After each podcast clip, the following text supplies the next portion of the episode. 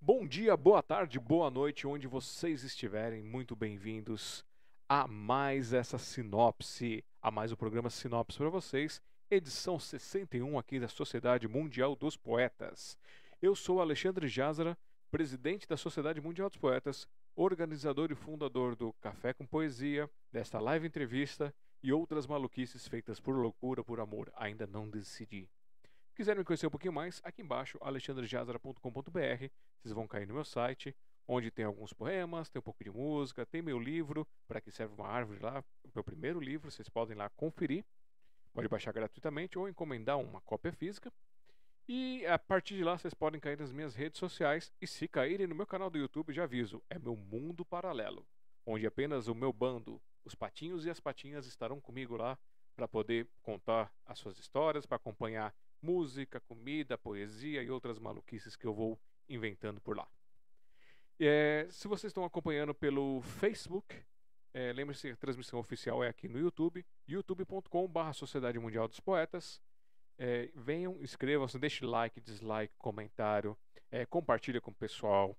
É, se você quiser também conhecer nosso projeto do Café com Poesia, vocês vão lá, youtube.com.br Café com Poesia, tem as apresentações do nosso evento presencial, que agora está digital, mas eu acredito que logo mais começaremos a ter um novo horizonte para retomar o presencial e vamos manter o digital para vocês também. Quiser conhecer um pouco mais do projeto, está aqui em cima, ó. Vocês vão acessar apoiar.smdp.com.br, vocês vão ver nossas redes sociais, tem dado bancário, tem padrim, tem é, é, conta direto e tem o, o, o, mais caro de todos que vocês podem fazer, hein? que é pegar, comentar, compartilhar, curtir, não curtir, espalhar por aí, uh, ou no, no Twitter, ou no Face, ou blog, qualquer coisa das, das, dos nossos materiais, vocês já ajudam muito e, claro, não tem custo nenhum, é só compartilhar que vai espalhar legal isso daí. E vocês podem baixar, podem conhecer nosso projeto Publix, que é a nossa coletânea que fazemos da Sociedade Mundial dos Poetas e Café com Poesia, que é aqui, ó, vocês vão aqui a partir do volume da edição passada, da coleção passada, no Olhar da Poesia, nós deixamos disponível em ebook.smdp.com.br para que vocês baixem gratuitamente uma cópia em formato PDF para vocês lerem. E aí, depois eu falo um pouquinho mais sobre esse projeto. É, vamos lá, vamos dar boa noite a mais este convidado, esta convidada. É convidado ou convidada? Se você chegou agora, você não sabe agora. Se você está acompanhando aqui desde o comecinho, vocês vão conhecer a nossa convidada que vai compartilhar fragmentos da sua história, fragmentos da sua arte conosco, porque uma vida não se resume em três horas, como geralmente é o que acontece por aqui. Mas será que vai ser três horas? Será que vai ser 40 minutos? O que será que vai acontecer? Mas vamos recebê-la com muito carinho, com muito amor aqui. Nesta noite, está friazinha aqui no Brasil, está bem frio em vários lugares. Com vocês, Andrea Gustman.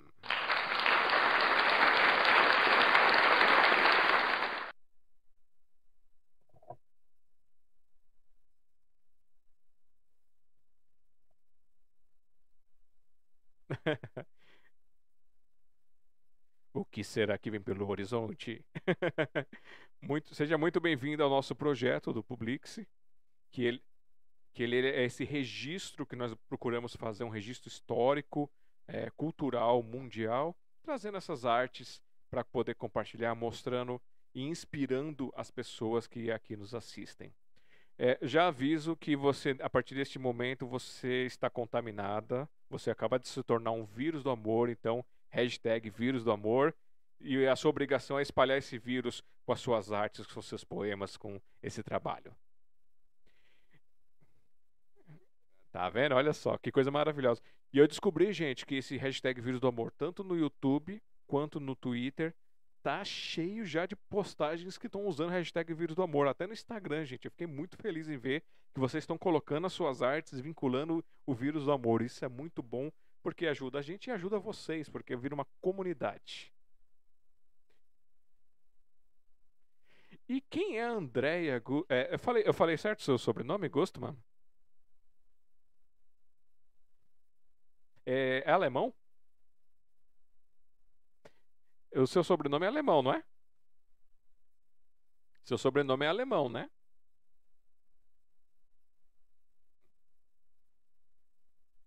Uhum.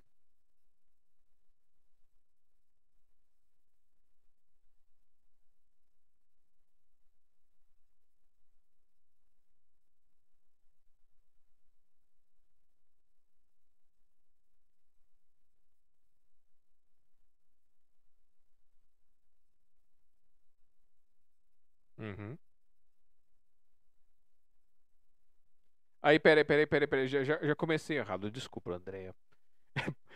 Você estava sem som, gente. Ah, Eu, eu- eu sempre começo com alguma coisa. Então vamos de novo. Boa noite, Andréia. Tudo bem com você? Boa noite! Melhor assim, a gente tem a possibilidade de começar e fazer melhor, né? Então, boa noite, estou muito feliz de estar aqui com você hoje, com vocês, né? Vamos colocar no plural. E bem contente, realmente, aquecendo ainda mais a minha noite, porque aqui tá frio, tá muito frio aqui, eu acho que tá beirando os 10 graus. Eita. Então eu estou aqui no quentinho, liguei o aquecedor agora e eu tenho certeza que esse nosso papo, essa nossa conversa, vai deixar ainda mais aconchegante esse, essa noite.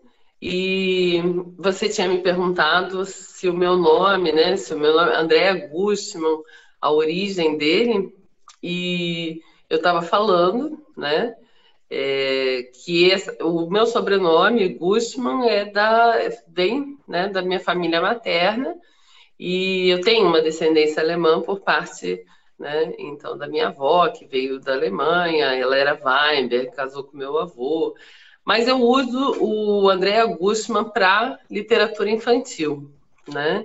Hum. E eu uso o AG Gomes ou Andréa Gomes para literatura é, voltada ao público é, adulto, né? Porque eu gosto de fazer essa distinção entre, entre uma coisa e outra, até para ter uma liberdade literária, né? Uhum. É, e não, não haver uma mistura é, entre uma coisa e outra, né? A própria e não haver uma própria censura da minha parte, né? Ah, mas ah, você trabalha com crianças e tal, e aí eu me sinto inibida para escrever determinadas coisas, então eu faço essa distinção, né? Andréa Gustman fica específico para literatura infantil e Andréa Gomes, então essa essa viaja mundos, né? Essa vai para todos os horizontes e enfim, e pode escrever e falar sobre qualquer coisa, eu me permito a isso, né? E, e assim é um pouco da Andrea, né? Que você me perguntou quem é a Andrea, um pouco dela é isso, sou eu, né? É, esse misto de Andrea Gustman e Andrea Gomes, né? Que maravilha. Então, duas personas para trazer as artes de forma diferente. Muito legal. Duas pessoas para trazer a, a arte, exatamente. Tá? Condensam, né? Elas condensam, uma complementa a outra, né?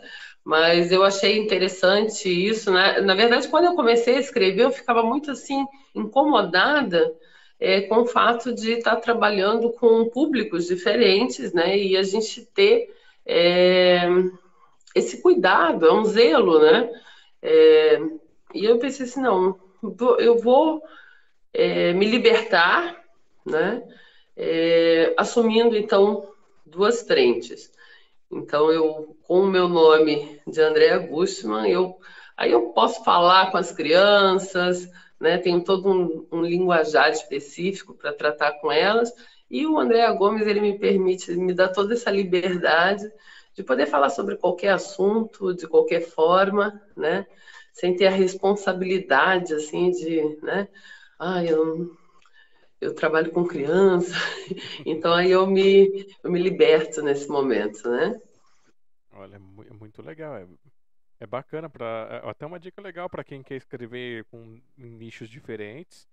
É, trabalhar, pensar nessa ideia de ter um segundo, um terceiro nome de repente para poder atuar com aquele ramo. algumas pessoas que querem escrever alguma coisa um pouco mais caliente e de repente assumir um personagem é porque... desse tipo, né? Exatamente, porque às vezes, por exemplo, eu trabalho muito com essa questão da crítica social, eu gosto muito disso, sabe? E às vezes é necessário até em algum momento, algum trecho, eu fiz agora um romance é, policial, assim, é, ele é pesado e às vezes era necessário até o uso do palavrão, sabe? Eu, Aí, assim, é uma coisa que me incomoda. Eu falo assim, puxa, eu vou usar o palavrão, mas eu, eu trabalho com criança, entende? Então, assim, não combina, não é legal. Mas era necessário para esse tipo de literatura. Então, assim, uh, aí eu, eu posso, eu me sinto é, totalmente liberta disso quando eu uso uma outra identidade, eu uso a identidade. Então, assim, sou eu, do mesmo jeito, mas essa é para o público adulto. Essa, Andréia aqui, Andréia Gomes, essa pode falar isso, não tem problema algum, né? Mas Andréia Gustman não, Andréia Gustman deixa mais pro. fica mais para o imaginário infantil, né? Essa é, é uma versão mais ingênua, né? É, que conserva mais essas coisas, né? Maravilha. Então, só para a gente ter aqui uma leitura básica, vocês estão acompanhando agora aqui do lado direito da Andrea, tem a, a listinha aqui, Andrea Gustman, as suas artes, poemas, crônicas, contos, romances, três pontinhos, eu adoro quando tem três pontinhos porque tem muito mais aí, e histórias para crianças, adolescentes e adultos. Quem quiser acompanhar seus trabalhos, suas publicações, vai lá no Facebook facebook.com.br andrea.gustmangomes ou no Instagram, arroba Gomes. Se você for digitar, é instagram.com.br Gomes. E os contatos com a autora, com a arte, é pelo e-mail uh, agustman7 arroba hotmail.com. Tá na descrição, tá, gente? Esses, esses links, essas informações desse vídeo. Então vocês podem ver. E tem o, o WhatsApp da autora aqui, que é o 5547 996558478. Tá certo? Tá certo, então. Maravilha. É, de onde você está falando? Que, que local? Eu estou falando de Pomerode, Santa Catarina. Tá vendo? Então, um abraço para o pessoal de Santa Catarina. Assim como esqueci de dar o um abraço para nossa madrinha e para os nossos padrinhos. Então, Zenaide, beijos e abraços. Beijos e abraços para o Dan Brito e o Cleverson e o Davi. E aqueles que pontualmente é, também estão apoiando o nosso projeto. Beijo no coração. Eu falei Zenaide. A primeira. Prim primeira mulher. a minha assistente está acompanhando aqui, mandando beijo para você também, dando boa noite. E vamos lá. É, Deixa eu desligar aqui esse celular, que esse negócio azul na minha cara que não vai dar. Vamos dar boa noite então, já aqui no chat. É, é, já mandaram mensagem duas pessoas. Então, a Neida Rocha mandou um abraço para a parceira literária. A Neida é minha amiga, minha parceira literária. A gente faz uma série de trabalhos juntos. Beijo, Neida. Eu já estava até curiosa para saber se você estava aí. A Neida é, é ótima. Aliás, você precisa entrevistar a Neida. Você vai amar. Você vai fazer uma entrevista, ó. Já, já coloca a Neida na, na tua agenda aí, porque precisa, viu? A Neida, ela tem uma história. Enfim, você vai conversar com ela, você vai ver só. Então, Neida, o convite está feito. Pega o meu contato aqui com a, com a Andréia e aí a gente marca aqui que a gente faz o agendamento é, o nosso projeto que acontece toda quinta-feira, às 8 horas da noite. E aí a gente faz o agendamento. Até o final de agosto já tô com a agenda cheia, mas setembro já, já tem vaga e a gente pode combinar também. Bom, e o Marcel, lá do Sarau Amor e Esperança, também aqui dando boa noite. E diz, é, ele, é, é, ele, e a Neida que avisaram que estava sem, se você estava sem som, que eu não tinha nem reparado, distraído, gente. Muito ah. obrigado. E o Marcel falou: ó, já gostei da vibe astral da convidada. Temos todo o tempo do mundo. Que legal! Obrigada, Marcel. Que bom, que bom. Então, ó, os vírus do amor aqui estão borbulhando, já curte já vai mandando os teus coraçõezinhos ali. que legal. E quem estiver acompanhando pode a qualquer momento aqui na live ao vivo mandar o, sua pergunta, mandar, deixar seu comentário e quando tiver depois a live gravada, esse é o mesmo link, tá gente? É o link oficial. Então a qualquer momento você pode assistir aos pouquinhos, pode assistir várias vezes. É, vocês podem deixar nos comentários aí que a gente faz um filtro. Quando vocês colocam um comentário, não aparece logo de cara. Deixa eu até avisar que eu esqueci de falar isso pro pessoal. Porque eu faço um, eu barro todas as mensagens para analisar se o conteúdo que estão mandando é um conteúdo é, que tem algo, construtivo, positivo, porque se for coisa negativa, a gente dá aquele bloco e aí fica tudo maravilhoso. Então, anti-trolls da internet, a gente já trabalha dessa forma, por isso que às vezes vocês comentam e demora um pouquinho para aparecer, mas aí eu aviso os convidados quando tem alguma coisa nova para poder ir lá e responder para vocês. É, vamos lá, vamos começar. Para começar, eu quero que você já comece trazendo aí um, um poema, alguma coisa que você queira trazer pra gente. A tela vai ser sua, você diz o que você quiser. Então tá bom. Esse poema, ele é meio que um recado para essa nossa sociedade consumista, né? Eu, eu, eu falei no início que eu gosto muito dessa coisa de crítica social e tal, e eu uso também uh, os poemas para fazer isso, né? Então vamos lá. O consumo. Marcas deixadas, pegadas de conforto, conveniência mórbida, rumo ao futuro certo. Choram as espécies, todas as espécies, rinocerontes brancos, ariranhas azuis, ararinhas azuis, extinção do bom senso. O presente perde a cor, revelando o vazio e a feiura, a indecência da escassez a verdadeira e derradeira indecência. Assim caminham os homens, tropeçando em suas sombras, vagando na escuridão, em suas marcas, em seus escândalos, em seus umbigos, preenchendo o vazio com seu lixo, sua degradação, sua paisagem. Faltam responsáveis as luzes da razão.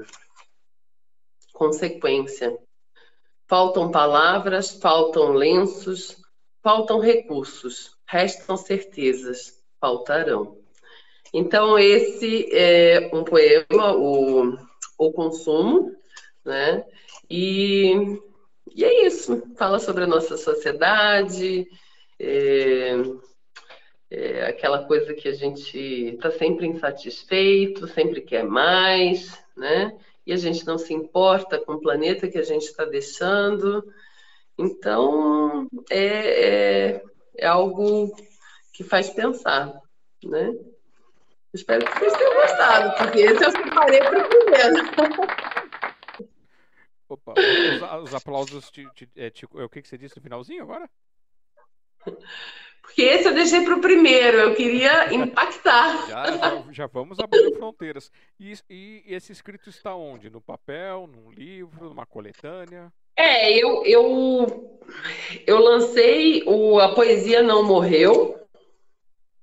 Né? Ele é um compilado de 360 poemas, 360 é, e. Deixa eu ver.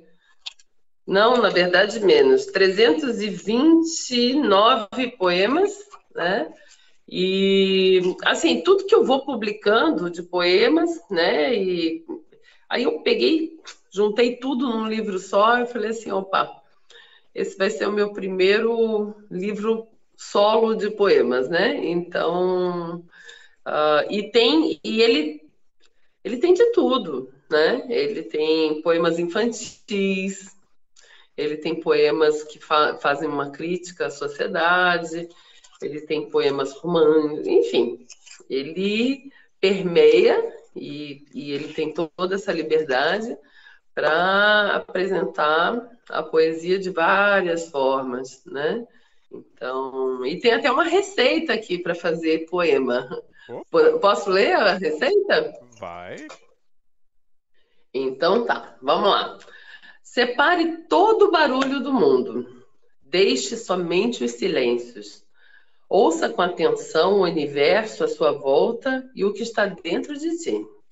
Revele-se em fotografia, permita-se ser horas colorido horas preto e branco. Tire todas as palavras da garganta, as não ditas, as benditas, as malditas e as que estão nascendo e merecem saltar da boca para fora. Tempere com desejo de um escultor cego. Sinta-se entre os seus dedos como massa de pão. Fermente-se com sentimentos desidratados. Reserve as lágrimas para depois. Descanse em uma grande forma, sem lados e arestas. Tome a forma do mundo e transforme-se. Transborde. Para que tenha a capacidade de crescer e de se expandir. Se esparrame, até que esse seja o poema mais lindo, mais verdadeiro. Aqueça-o com a temperatura do verão que existe dentro de você. Se existir lava escaldante, não os deixe por tanto tempo, para não esturricarem. Alguns poemas viram carvão e alimentam outros fogos. Declare sua intenção para ele, como se declarou ao primeiro amor de sua vida. Seja intenso. Você saberá o momento certo de preparo e também o momento certo de reparti-lo. Há delícias em todos nós muitos sabores que jamais permitimos colocar à prova. Aprove-se. Fazer sentido é um compromisso apenas seu. O mundo é incompreensível e cada um percebe o sabor do alimento de maneira diferente. Como o óbvio é sempre esquecido, permito-me fazer um reparo. Coloque fé no seu poema. A fé é o sal suficiente. Delicie-se com a beleza que existe dentro de você. Cozinhar sentimentos é o que fazemos uma vida inteira. A diferença está na receita.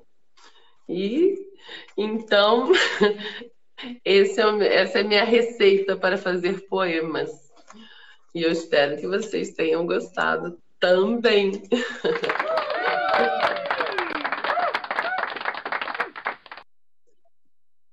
É esse uhul assim, tá?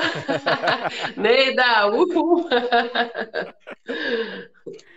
É, a nossa ai, plateia ai. virtual, a nossa tradução do, das reações do pessoal aqui. Sim! Ai, que legal. É... Então, Alexandre, diga aí, fale. Vamos, vamos começar aqui a nossa exploração.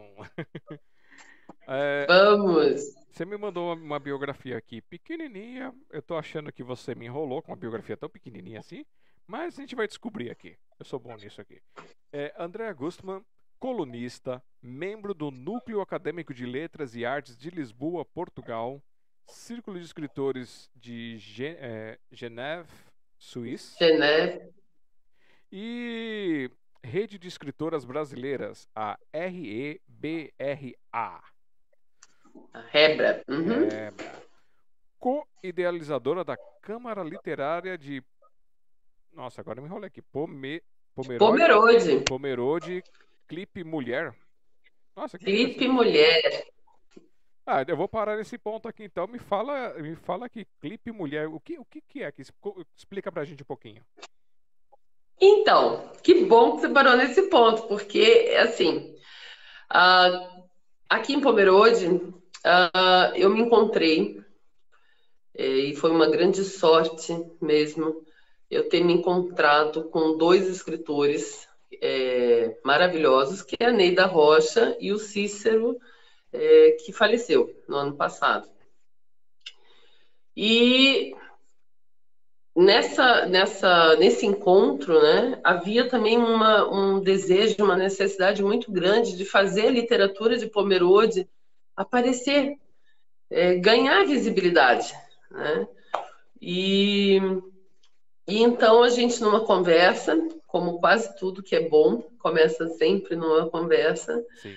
a gente é, começou a, a, a, dar asas né, a, a iniciativa de, de formar um grupo, né, uma câmara literária, mas assim, é uma organização não governamental, ela não tem estatuto, né? Até estou vendo a lei da. É, é, na verdade, isso é até a fala que ela faz sempre. porque Mas é, é isso. Somos apenas um grupo é, que hoje se mantém apenas numa dupla, mas esse apenas é tudo isso, tá? Porque a gente faz coisa beça, você não tem noção.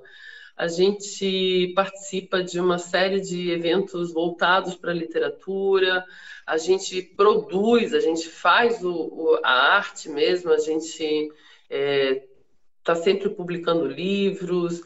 É, nós temos uma coluna no jornal, uma coluna quinzenal do Jornal de Pomerode, né? então a gente, é, horas é, uma, uma, coluna minha, né? na outra semana uma coluna da Neida, e assim a gente vai fazendo essa, essa ponte. A gente participa de vários projetos sociais voltados né, para que tenham a ver com a literatura. E olha, desses projetos sociais, é, me falta até a memória uh, falar sobre todos eles, mas assim, você pode imaginar de um tudo, tá? Desde deixar livros no banco da praça, é, fazer uma árvore literária é, numa instituição é, numa instituição de, de é, beneficente, a gente montou biblioteca em é, num lar de idosos, é, que mais, meu Deus, a gente tem a sacola sobre rodas, que é a gente disponibiliza é, literatura para todas aquelas pessoas que pegam ônibus. Então, assim, a gente tem de tudo, sabe? A gente, é, a gente fazia arrecadação de livros e aqui tem uh, imigrantes haitianos, né? Pessoas que estão vindo trabalhar aqui na cidade e isso já foi até mais forte no passado. Então, a gente, né? É, abastecia eles também com literatura então, assim, meu Deus, a gente fez, já fez tanta coisa nesse sentido e faz ainda, sabe? Toda hora é uma ideia nova. E a gente faz isso graças à possibilidade de, né, de desde o momento que a gente criou a Câmara Literária né, de Pomerode, a, a Clipe Mulher. Bom, e ela se tornou mulher depois com a saída do Cícero por motivos de saúde. Então ficou eu e a Neida, né? Ficamos nós duas e a gente quis dar voz a essa coisa do né, empoderamento feminino e tal, e aí a gente colocou assim, a, a marca ficou Câmara Literária de Pomerode Clipe Mulher, né? Então, e a gente não para, viu? É a sinergia perfeita, eu e a Neida, a gente, a gente tem uma conexão, a gente faz muita coisa, muita coisa mesmo. E isso que é o barato. Eu acho que essa que é a grande coisa, porque quem trabalha com literatura, respira literatura, gosta desse movimento, né? Uhum. E a gente, então, assim, ó, quando a gente está parado, a gente já inventa mais uma coisa e outra e outra e, e, e vai, né? Então a gente tem agora a gente está com a agenda poética, enfim, toda hora a gente tem alguma coisa, alguma novidade. E tanto todo mundo fala assim, puxa, mas vocês não param. Graças a Deus que a gente não para né? Porque a ideia é essa mesmo, é não parar nunca. Né? A gente está sempre em movimento. É bem legal. Isso é uma das coisas que mais me dá prazer na vida, assim, eu posso dizer que é ah, o fato da, de pertencer à Câmara Literária de Pomerode.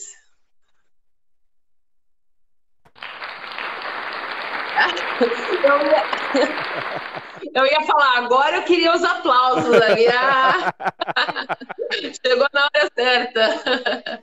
Que bacana. Eu tenho que apre a aprender a esperar, às vezes, um pouquinho, que às vezes a pessoa dá aquela pausinha dramática e continua alguma coisa, eu aperto o botão. Então, eu tenho que esperar. Sim. Ora eu acerto que legal. É, a, ne a Neida colocou aqui, ó, Agenda Poética 2022, inscrições até 31 do 7. Ah, ó, ela já está fazendo aqui a, a, a, propaganda da nossa, da nossa agenda poética.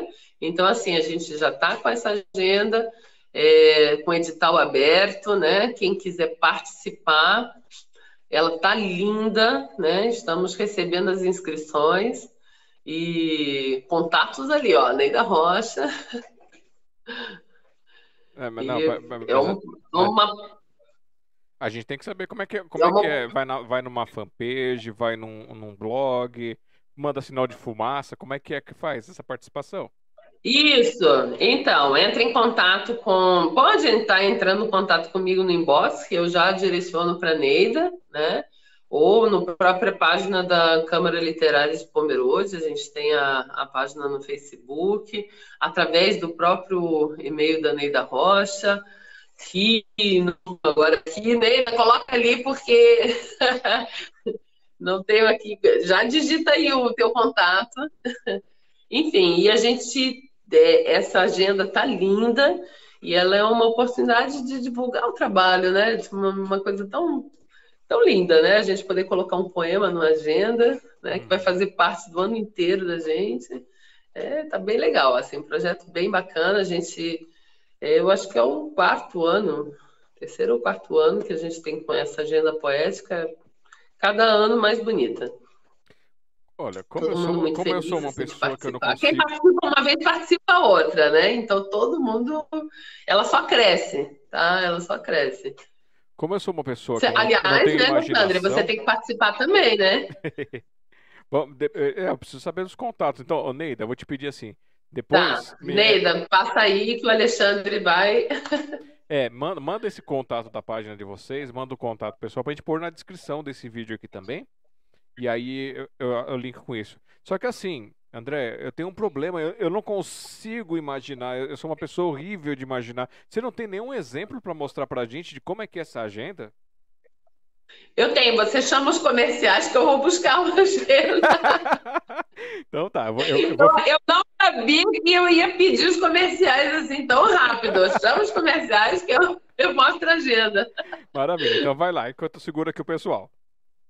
Sério? Então tá bom, vai lá. Então, gente, olha só. Enquanto a André vai buscar lá a agenda para mostrar, porque você sabe, né? Eu tenho problema de conseguir visualizar.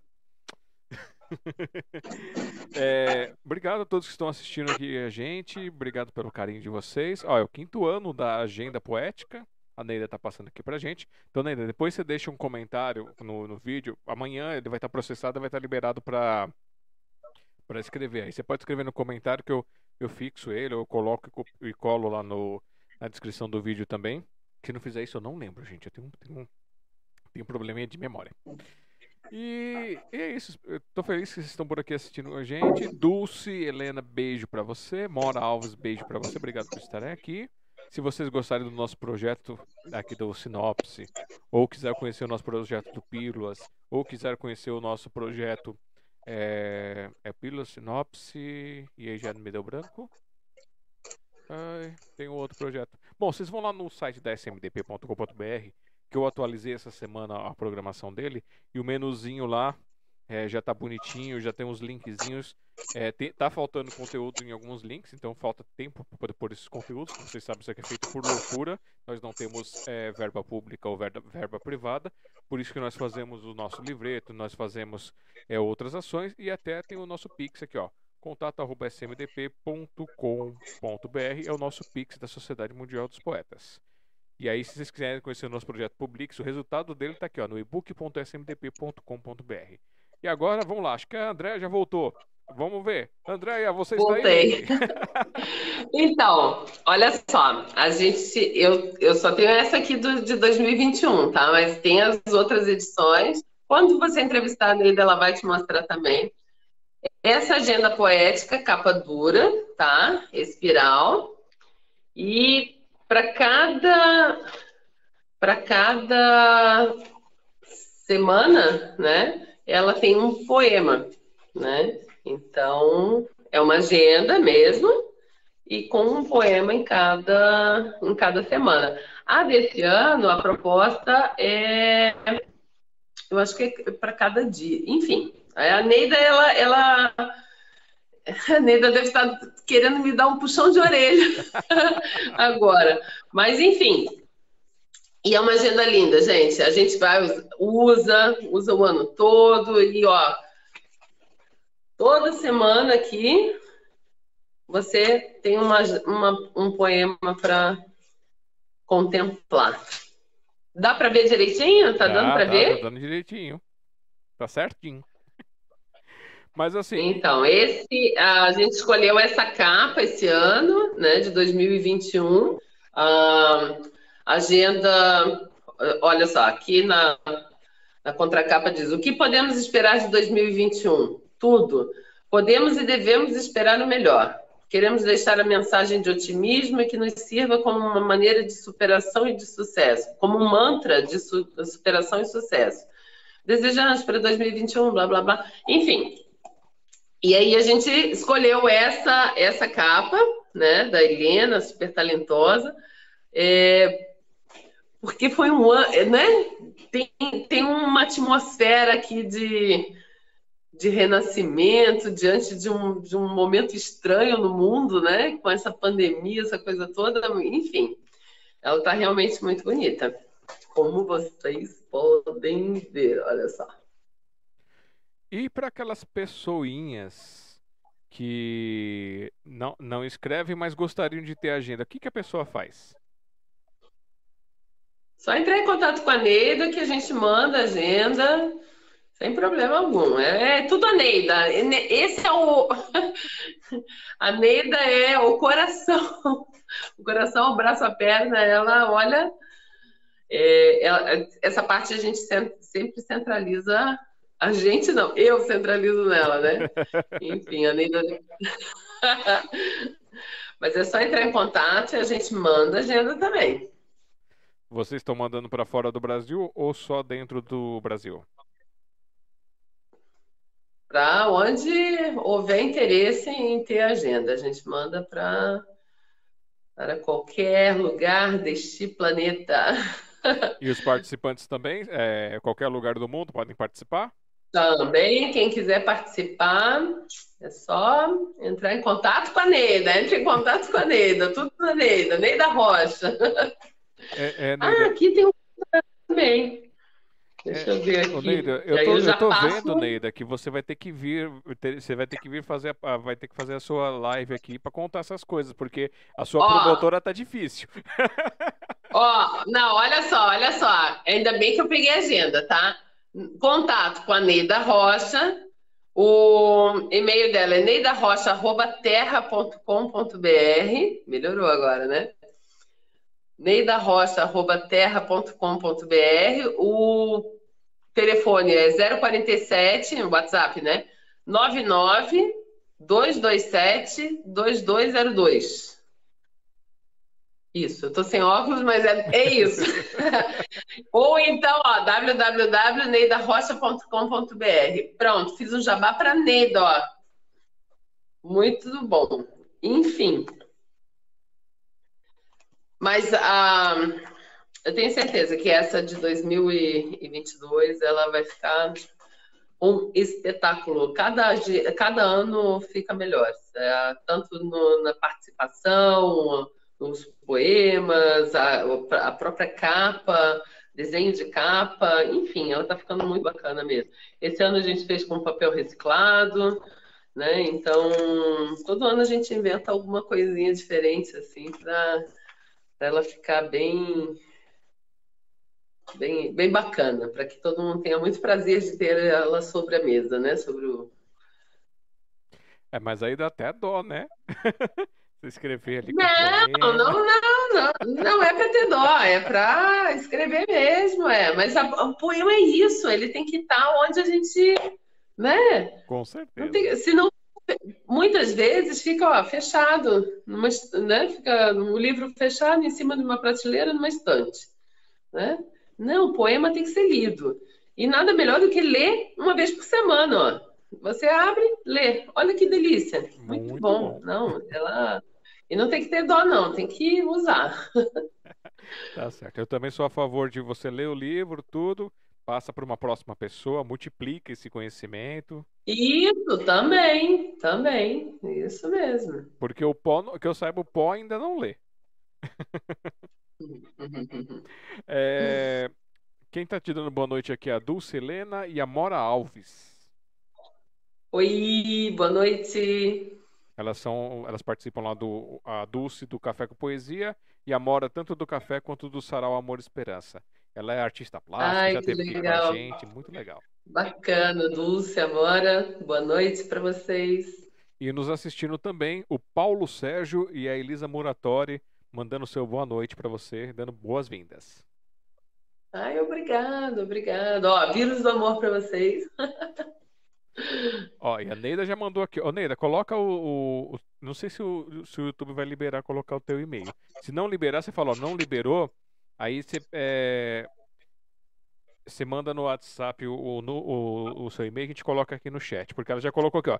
R$ reais por, é, por poema, com direito a dois exemplares. Então, vê, vê, se você consegue colocar seu e-mail no chat. Se não conseguir colocar, eu vou colocar aqui na tela rapidinho. Deixa eu só pôr aqui, é o 5? É o 5. Ó, esse é o nosso número aqui da sociedade, nosso WhatsApp. 5511 3929 4297. Olha lá, deixa um pouquinho. E aí você pode mandar para a gente o, o, e-mail caso não, não consiga colocar. Que às vezes o nosso amiguinho face, é, Facebook YouTube ele dá uma bloqueada. Vamos voltar aqui. É... Beleza, a gente falou aí da poesia, você falou da sua agenda. A gente parou aqui no na Câmara Literária de Pomerode, clipe Mulher, que eu, que eu fiquei interessado aqui, porque clipe, né? Tudo. E aí ela coloca, continua colocando aqui, ó. Continua. Oh, peraí. E pensamento, bagunça de vez em quando, viu? É, tem contos, crônicas, fábulas e poemas reconhecidos nacionalmente. Lançou seus livros em feiras na região de Santa, Car... é, Santa Catarina na Bienal Internacional de São Paulo. É, antes de a gente continuar, então, lançou seus livros, mas é uma coisa tão plural assim. Quantos livros Andrea Gustman tem autorais? Então, é que, como eu falei, a gente não para, né? Então, a última, a Neida também, a Neida também tem essa conta certinha, mas a última conta estava em 18 livros, é, mas a grande parte livros infantis, né? Uh, eu tenho aqui o Jaé, que eu lancei no comecinho do ano, né? O Jaé, esse esse é um livro, um romance policial, ele é bem violento, enfim, instigante, fala muito, tem uma crítica social pesada. É, tem poemas e também tem os livros é, escritos em parceria com a Neida Rocha, né? A gente tem alguns livros escritos juntas onde de um lado da capa, deixa eu ver se eu tenho aqui algum para mostrar. Opa, eu tenho aqui, ó.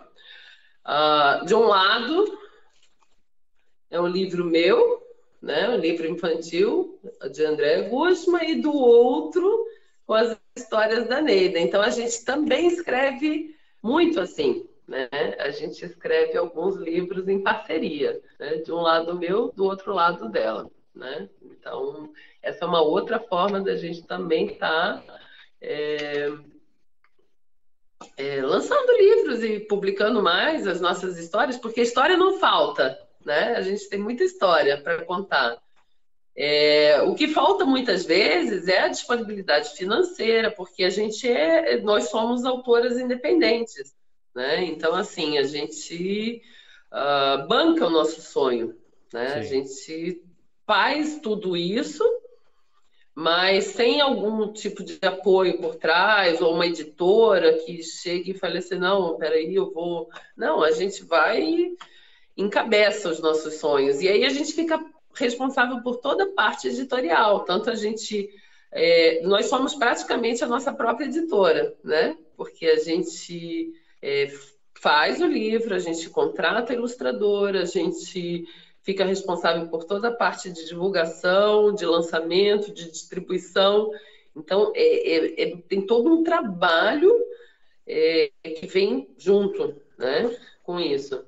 Mas é isso, eu acho que a conta é essa, é são mais ou menos 18 livros, eu, se eu não me engano. Mas é, sabe que o número é uma coisa assim que não acaba não é, é tanta coisa que a gente quer colocar, né? Tanta história que a gente quer contar que só vai, só vai. Eu tô com quatro livros, a Neida também, a Neida lançou um essa semana ela já tem um outro saindo do forno, e eu já tenho quatro prontinhos para o ano que vem. Eu não vou lançar esse ano, porque esse ano tá difícil também essa questão de pandemia e tudo mais, e a gente é, não consegue. É, é, não estamos fazendo feira de livros em escolas, isso tudo impacta bastante na nossa, é, na nossa distribuição. Então, eu estou deixando para o ano que vem na certeza de que isso tudo vai acabar, que essa pandemia é, que logo, logo a gente vai voltar né, a uma normalidade anormal, mas enfim, a gente vai começar a entrar num, num ritmo diferente e melhor, né? mas ainda está complicado. Então, assim, a questão do número mesmo, a gente acaba nem se prendendo muito, sabe? A gente quer escrever e contar história, essa que é a verdade.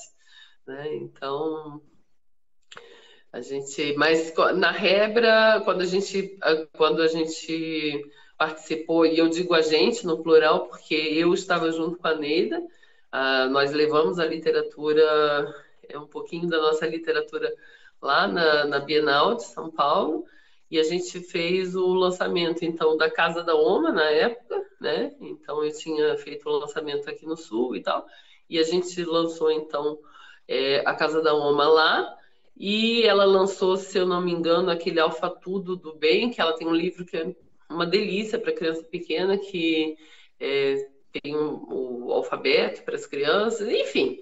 É, então foram esses os, os livros escolhidos para lançar na Bienal, né? Mas a gente a gente tem muita coisa, muito trabalho aí para mostrar para as pessoas, viu? E isso é que dá gosto, né? Isso ah, que, é, que é bom. Bem, bem prolífera. é, eu fiz algumas anotações enquanto você falava, então eu estava olhando aqui para baixo que eu estava anotando. é, Neida, eu vou segurar um pouquinho a, a, a, o que você pediu aqui, mas vamos lá. Hum, tá. Ela falou da agenda, que Agenda Poética 2022, inscrição até 31 do 7. Esse é o quinto ano da Agenda Poética. É, é para ser um poema por dia. No verso vai a biografia. E em outubro estará à venda só no Brasil. Então, beleza. Eu tenho certeza que ela tá puxando a minha orelha. Ela tá assim, Andréia, como é que você não sabia dizer que era um por dia? Desculpa, Andréia. A Mora Alves colocou aqui, ó. Concordo em fazer o livro circular. Sempre passo para frente, troco. Aliás, sempre vi o livro para Laís, que mora no interior do Ceará. É gratificante. Então é bom, é bom ter essas trocas. É... Disponibilizar para quem não pode adquirir. Então, fazer, fazer esse. Fazer Também. Também. Ah, então, a gente fez uma campanha recentemente, tá? Junto ao EMOSC, foi bem legal a doação de sangue a gente doou mil, mil exemplares, né?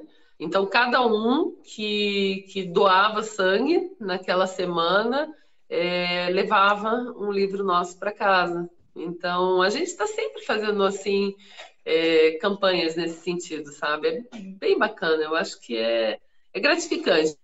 Aliás, é, uma das coisas que eu pensei quando comecei a escrever é que se eu não pudesse fazer isso, não tinha muito sentido, sabe? Hum. Então, é claro que a gente quer ver é, a nossa arte conhecida, reconhecida e, e receber por ela faz parte, né?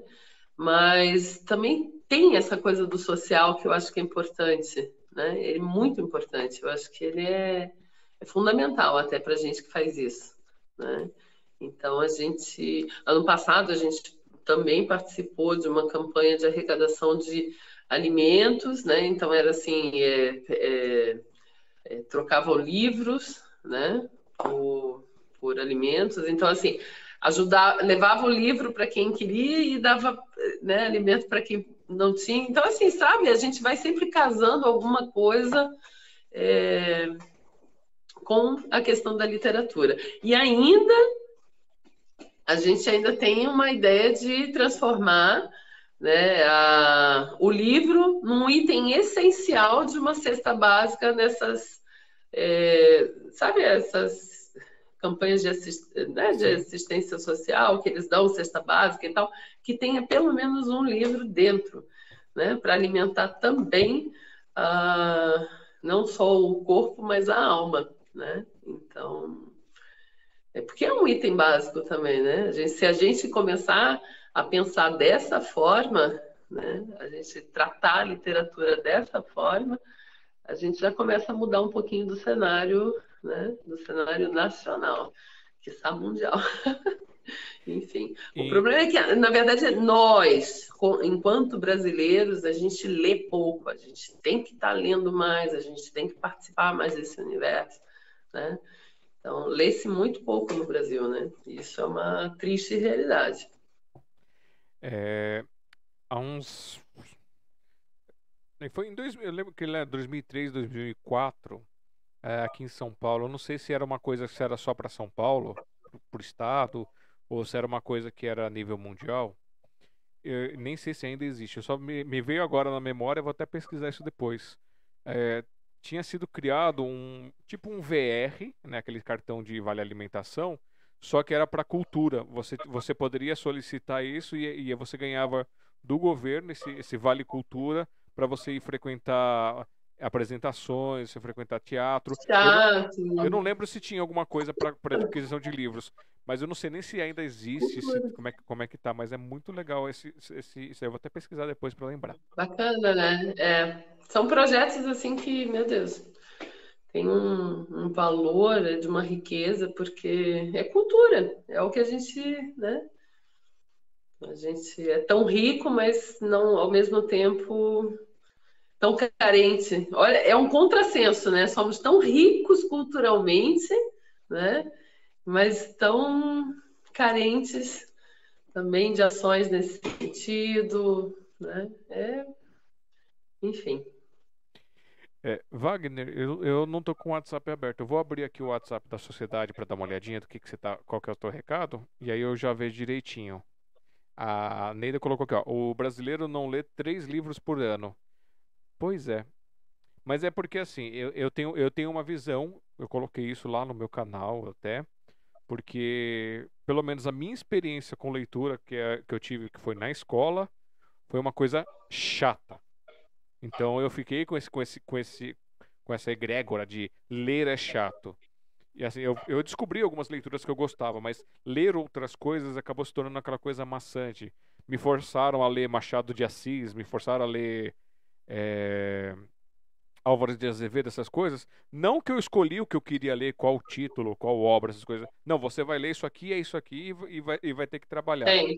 Então, assim, a forma, eu acho que como foi apresentada, porque as professoras eram fãs desses, desses autores, né, desses escritores, é, ela não contaminou a gente com, com, com, aquele amor que ela tinha. Ela simplesmente impôs o amor. E aí você sabe como é que é aborrecente, né? Não gosta de imposição. Tem, tem. Eu, eu entendo, assim, há uma certa responsabilidade nas costas, né, de você ter que apresentar o universo da literatura é, né, todo o contexto da literatura né, para os alunos, porque você tem que abastecer eles né, dessa visão. Né? Então, tem que ter um. São pinceladas que você tem que dar, e nem sempre é prazeroso. Eu, eu penso que é, é, é, algo até. Mas elas né, tem, tem uma forma criativa de fazer isso também, né? é, é tudo uma questão de, né, de, de planejamento mesmo, de aula, de conteúdo, né? Porque tem, tem formas e formas de você chegar, de, de você levar esse conteúdo para as pessoas, né? E para esse público também, né? Mas antes de chegar nesse nível, nesse patamar, o processo da literatura começa muito antes, muito antes.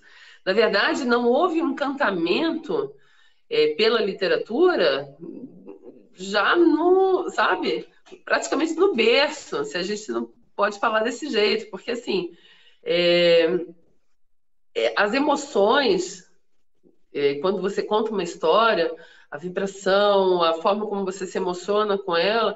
Isso já acontece quando você está contando para o teu filho na, dentro do teu ventre, né? Na barriga, para começar.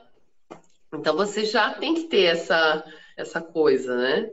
É, quando a criança é, é, muito pequena, o que a gente vê na, na maior parte das vezes, quando a gente participa dessas feiras, e é muito triste isso, é, chega um pai ou uma mãe no stand e fala assim: a criança pega um livro, tá apaixonada por aquilo, pegou um livro na mão. Aí ela, sabe, ela olha com aquilo, aí a mãe fala assim: tá, mas você não queria sorvete? Ou um outro? Você tá entendendo? Ou um outro. Né? Aí compara algo imediato, de consumo imediato, tipo uma bala, um sorvete, uma pipoca, com um livro que ela está encantada. Aí ela deixa no stand. Aí ela fala, aí ela assim, não, então vai pegar o sorvete. A gente vê isso. Isso é uma realidade.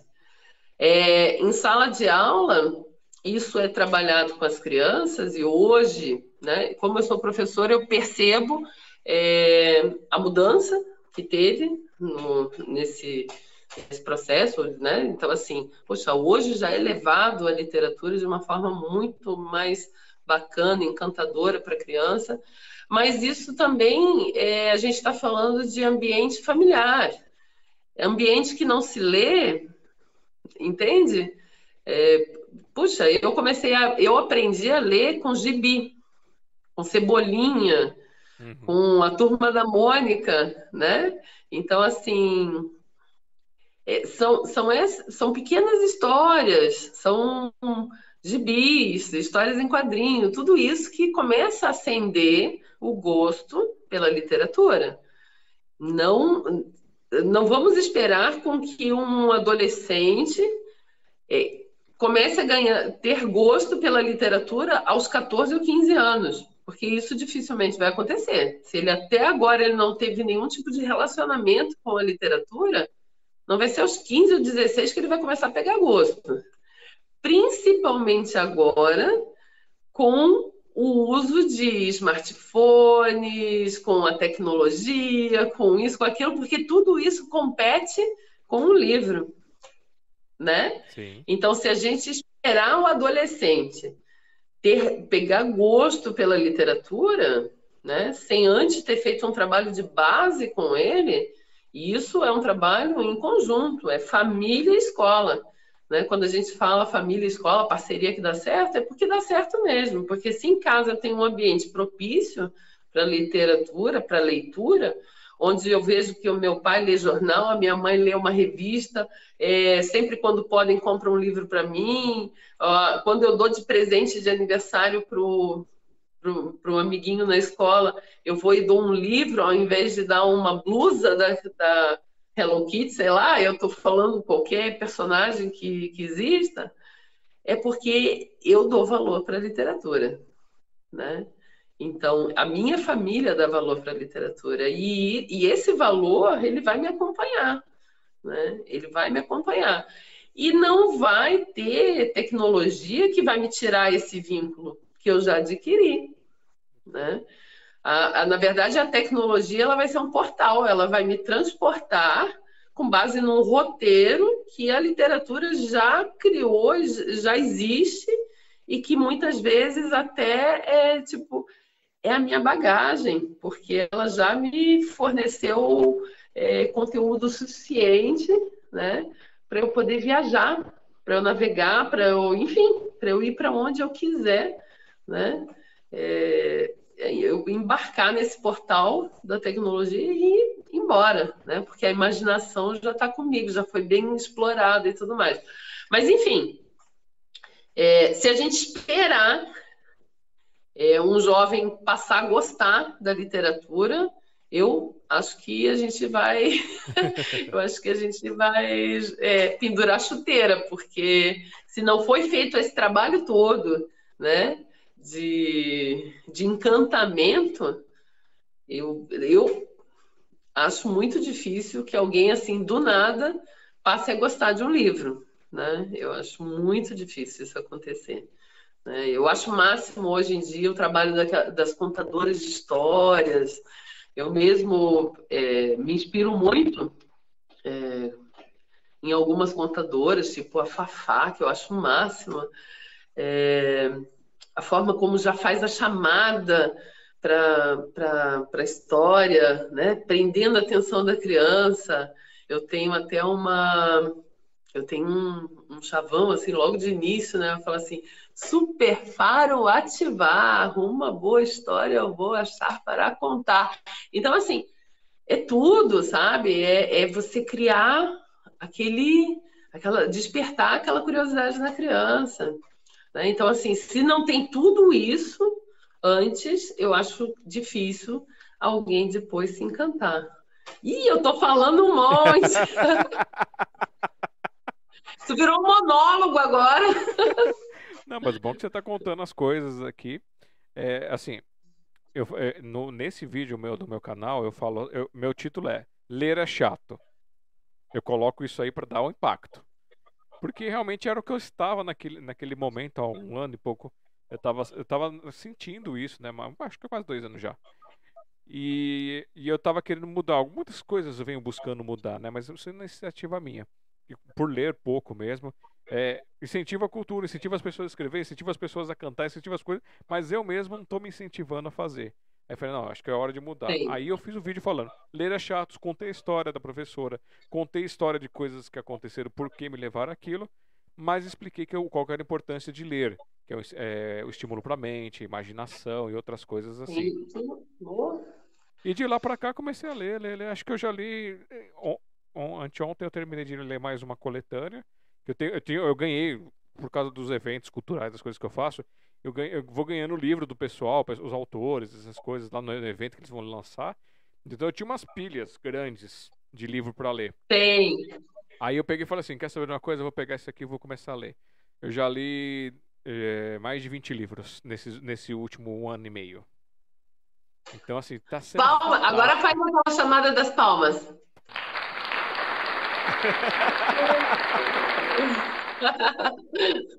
Viu? Agora merece, tá vendo? Que legal. E aí eu compartilhei com as pessoas algumas leituras, algumas coisas. Eu tenho procurado compartilhar, incentivar o pessoal a isso.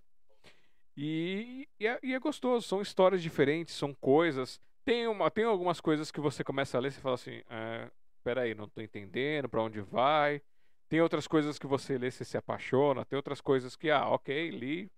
Sim, mas. É. Mas são Como é instigante, né, a leitura, né? Porque é isso mesmo, às vezes a gente, ah, hum, a gente faz, hum, não, né, faz é. pensar. Né? Às vezes a gente até pensa se a gente está gostando.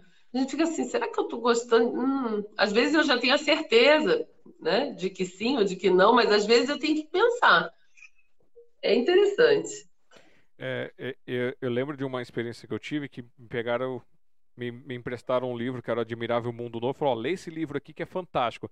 Cada vez que você lê é uma, é uma visão diferente. Eu comecei a ler, mas eu não consegui sair da segunda página. Eu achei muito moroso. E eu já tinha essa coisa toda, eu falei assim, ah, obrigado, mas não vou conseguir ler. E tive outros livros que me apresentaram que foram muito legais, que eu, eu li o um livro sobre os sufis, eu li o um livro sobre o mundo de Sofia, que eu achei legal, um sobre os templários e outras coisas assim. Então, assim, eu descobri que eu tenho um, um, um estilo que eu gosto, mas eu fui atrás. As pessoas que me conhecem foram incentivando. Então, assim, é, é importante ler, é importante conhecer os autores, mesmo que a leitura seja aparentemente chata, leia, porque você vai fazer aquele negócio de estourar as bolhas. Não cria uma bolha em volta de você. Que aí você começa a ter senso crítico. E aí daqui a pouco você, ah, tirei alguma coisa dali que foi interessante. Apesar de não ter gostado, foi interessante. A, uhum. a, a, a, Neida, a Neida que tá aqui, ó, tuc, tuc, tuc, mandando as coisas aqui pra gente. Eu vou, vou ler umas coisinhas dela aqui. a Mora Alves está falando questão de doação de sangue. Ela tem um livro dela Mora, se eu errar o nome agora, você me corrige, tá? Acho que é um novo amanhecer, alguma coisa assim. É, se não é, é um novo amanhecer. É? É, que eu tava lendo. É, e ela conta a história toda e a, o, a base da história que ela incentiva ali naquela história é a, doa, a doação de medula óssea. A importância da doação de medula óssea. é, porquê, essas coisas para você se cadastrar, ela procura fazer esse incentivo. Então ela tem esse mote, assim, é, é legal. Aí tem, vocês estão falando legal, de doação de bacana. sangue também. Assim, eu confesso para vocês duas. Por, por enquanto, eu, eu sou covarde. Não tenho nem coragem de doar sangue, nem, nem, nem, de, nem de negócio da medula. Mas eu tenho, eu tenho um pânico de agulha que eu não descobri ainda por quê. Mas você pode estar fazendo um papel muito bacana apenas divulgando, né? Olha só, às vezes a gente não, né, por esse medo, né, de agulha, alguma coisa assim, mas puxa, aproveita o teu público para divulgar essa ideia, né? Esse fazer esse vírus do amor acontecer, Sim. né? É, n- imagina, imagina vocês a cena. Vocês sabem, eu tenho, para quem me conhece de, de perto, eu tenho 1,84. É, agora eu estou, eu estou na, naquela forma é, mundial, né? Estou fofinho. Imagina um bicho desse ver uma, uma agulha para tomar uma injeção e, e, uh, ficar mole. E, e geralmente eu pego enfermeira pequenininha, sabe aqueles enfermeiros, ou enfermeiro ou enfermeira que são pequenininhas. Aí eles olham para mim, não cai não. Pelo amor de Deus, não caia. Mas eu tenho procurado nas, nas vezes que eu tomei soro, antes eu nem olhava para colocar, agora tenho procurado olhar, quebrar um pouco essa barreira. Mas eu acredito que eu vou conseguir. Ah, Então, gente, vamos torcer para que eu consiga virar um doador de sangue também. E vocês que não Você têm, não têm vai essas frescuras, você vocês vai façam. conseguir. Pensamento positivo. Vamos manter a fé de que a gente consegue se superar, né? Superar os nossos medos, né? tudo em, função de uma boa causa. Com certeza, porque é, é você está passando vida pro próximo, né? Você está permitindo que uma vida É. seja salva. Legal, é isso aí. Esse é o, esse é o espírito, né? Ó, a Neida colocou Esse aqui, é ó, o- 74 por poema, com direito a dois exemplares, no neidarrocha.terra.com.br. Tá aqui no, no, aqui. O assunto, ela pede para colocar. é, Ela não pediu para colocar, não, que estava lendo outra coisa aqui. Mas o assunto vocês colocam que é a participação da, da agenda poética. É, Deixa eu ver aqui da Mora. Fagner, eu vi lá que você mandou boa noite, então boa noite para você. Obrigado por estar aqui com a gente. Hã? Ah, é, a Eva que tá com o WhatsApp aberto. Eu fui abrir aqui pra olhar, ela ficou brava porque eu derrubei ela. Sabe que o WhatsApp é meio. Você acessa num lugar e derruba no outro. Então ela que tá coor- coordenando. Qualquer coisa ela me passa o recado aqui. É, A Neida colocou que o que eu tava falando é o Vale Cultura, que dava acesso a bens de atividades culturais como cinemas, teatros, casas de espetáculo, museus, livrarias, papelarias, circos e centros de exposição. O Vale Cultura era de 50 reais, mas ela também não sabe se ainda está sendo fornecido para os trabalhadores. E eu falei 2003, mas acho que é porque eu peguei naquela época ouvindo falar sobre o que iria acontecer. Tem. E ele é, foi da Lei 2.761, de 27 de dezembro de 2012. Então a gente precisa ver se essa lei ainda tá. Se, se não foi aquelas leis que não pegaram, né? Que o Brasil tem, tá cheio de. Ah, lei que não pega. Sim. Estranho isso, eu não entendo como é que é a lei que não pega. Que ela existe, mas cai no descaso, no desconhecimento. Mas é que tem tanta lei também, né? Que, e tem lei que. E aí, essa, essa quantidade de lei que não serve para nada atrapalha quando tem uma lei boa dessas, né? Pois E é. aí ela fica aquela perdida. avalanche em cima da. Ô, Alexandre, Diga. olha, programa ao vivo é isso. Eu vou te dizer o seguinte: É. a gente conta com alguns imprevistos. O meu celular ele está descarregando mais rápido do que eu imaginava. Então, eu vou pedir para você chamar os comerciais que eu vou pegar a bateria para colocar e vou dar uma carga nele. Tá bom, então. Olha, isso é bem coisa de programa ao vivo, hein? Você você vai pegar, vai ligar o carregador nele? Eu vou ligar o carregador nele, só tem que pegar ele ali, então só Então pega a extensão, pega o carregador. no- Aguenta aí, só um pouquinho, só um pouquinho. É... Voltei aqui.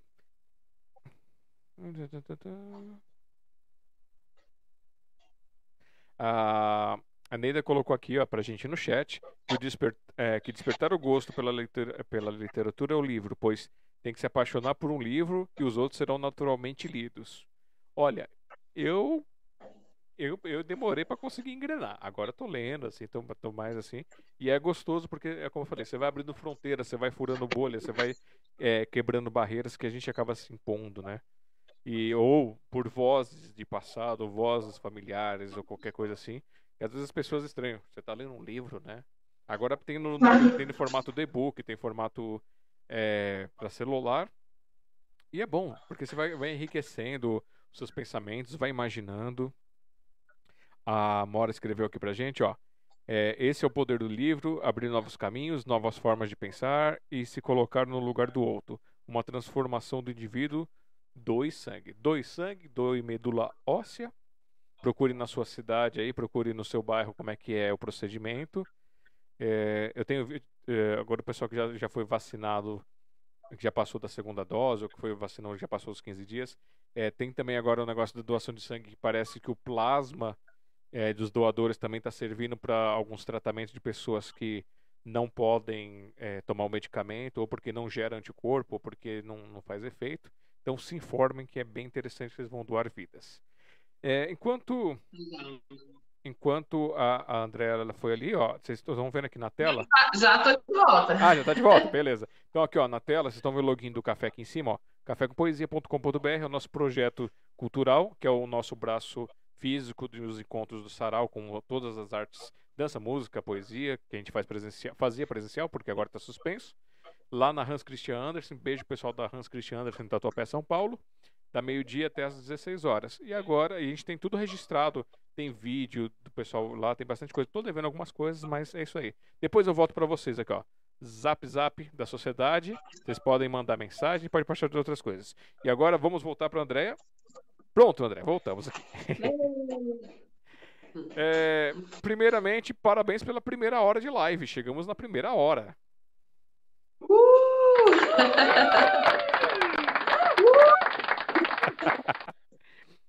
Agora eu vou para uma das perguntas que eu tinha reservado aqui. É, você mostrou os livros, só que assim, olha o gancho, hein? Como é que as pessoas compram esses livros? Então, a gente faz feira de livros em escolas e esse é, é uma forma da gente estar tá realmente divulgando o nosso trabalho para um grande número, né? A gente é, tem os, os catálogos e manda para as famílias, então elas acabam conhecendo o nosso trabalho e adquirindo através né, de um estande que a gente monta nas escolas, mas isso está tudo parado desde o ano passado, entende? Olha que dificuldade. Isso a gente não está conseguindo fazer nenhuma feira, né? Em função da pandemia e tudo mais. Mas assim como nós, tantos outros estão passando por momentos difíceis também. Né? Isso não é, é, é, uma, é uma condição da pandemia, né? Fazer o quê? Enfim. É. Mas a gente divulga uh, nosso trabalho através da, do Face, né? Dessa é, Instagram, a Neida, ela está sempre disparando, né? Uh, a gente fez, tá, tá com um clubinho da leitura agora também, então, a gente tem os nossos assinantes, e aí todo mês é, eles recebem três exemplares, né? Três, é, três livros nossos. Então, assim, a gente vai criando sempre algum mecanismo de distribuição, né? Uh, mas realmente o fato da gente não conseguir fazer as feiras na, nas escolas é algo que nos, nos impacta bastante mesmo, porque é, e também dá muita visibilidade para a gente, né? É, a gente participa de várias, né, de vários eventos que também estão todos cancelados. Né? O próprio lançamento de livros em livrarias, né, em feiras e tal, isso tudo está parado, nada disso está acontecendo. Então agora realmente a gente está vivendo um momento atípico e difícil. Não está fácil é, escrever e publicar nada agora. Há muita coragem no meio, né? É, coragem e, e aquela coisa realmente do idealismo, né? Mas é, é o que podemos, é o que estamos, né? É o que está no nosso alcance agora, nesse instante. Mas uhum. dias melhores virão, né? Então, Sim. a gente está sempre confiando de que né? As coisas vão mudar e a gente tem que estar preparado para receber os bons ventos, né? Então, e isso a gente também, né? Isso a gente faz a nossa parte. Mas em é, plataformas então... digitais, vocês não colocaram o material de vocês em plataformas digitais, tipo a Amazon? Colocamos também, colocamos, mas assim, é um. É, é, é muito. Como é que eu posso dizer? É como uma agulha no palheiro, né? É tanto. Alexandre, mas é tanta coisa, é tanto livro, é tanta gente sabe? Então, assim, até você ter alguma certa é, visibilidade, isso não é, isso é trabalho para os fortes mesmo, é um trabalho herculano, né? E a gente é um trabalho de formiguinha, né? Porque muitos desistem no primeiro, assim, o que está cheio de escritor de um livro só, né? Ele lança um livro e, e deu, né? É, realizou o sonho da sua vida, ah, eu mas acabou ali, né?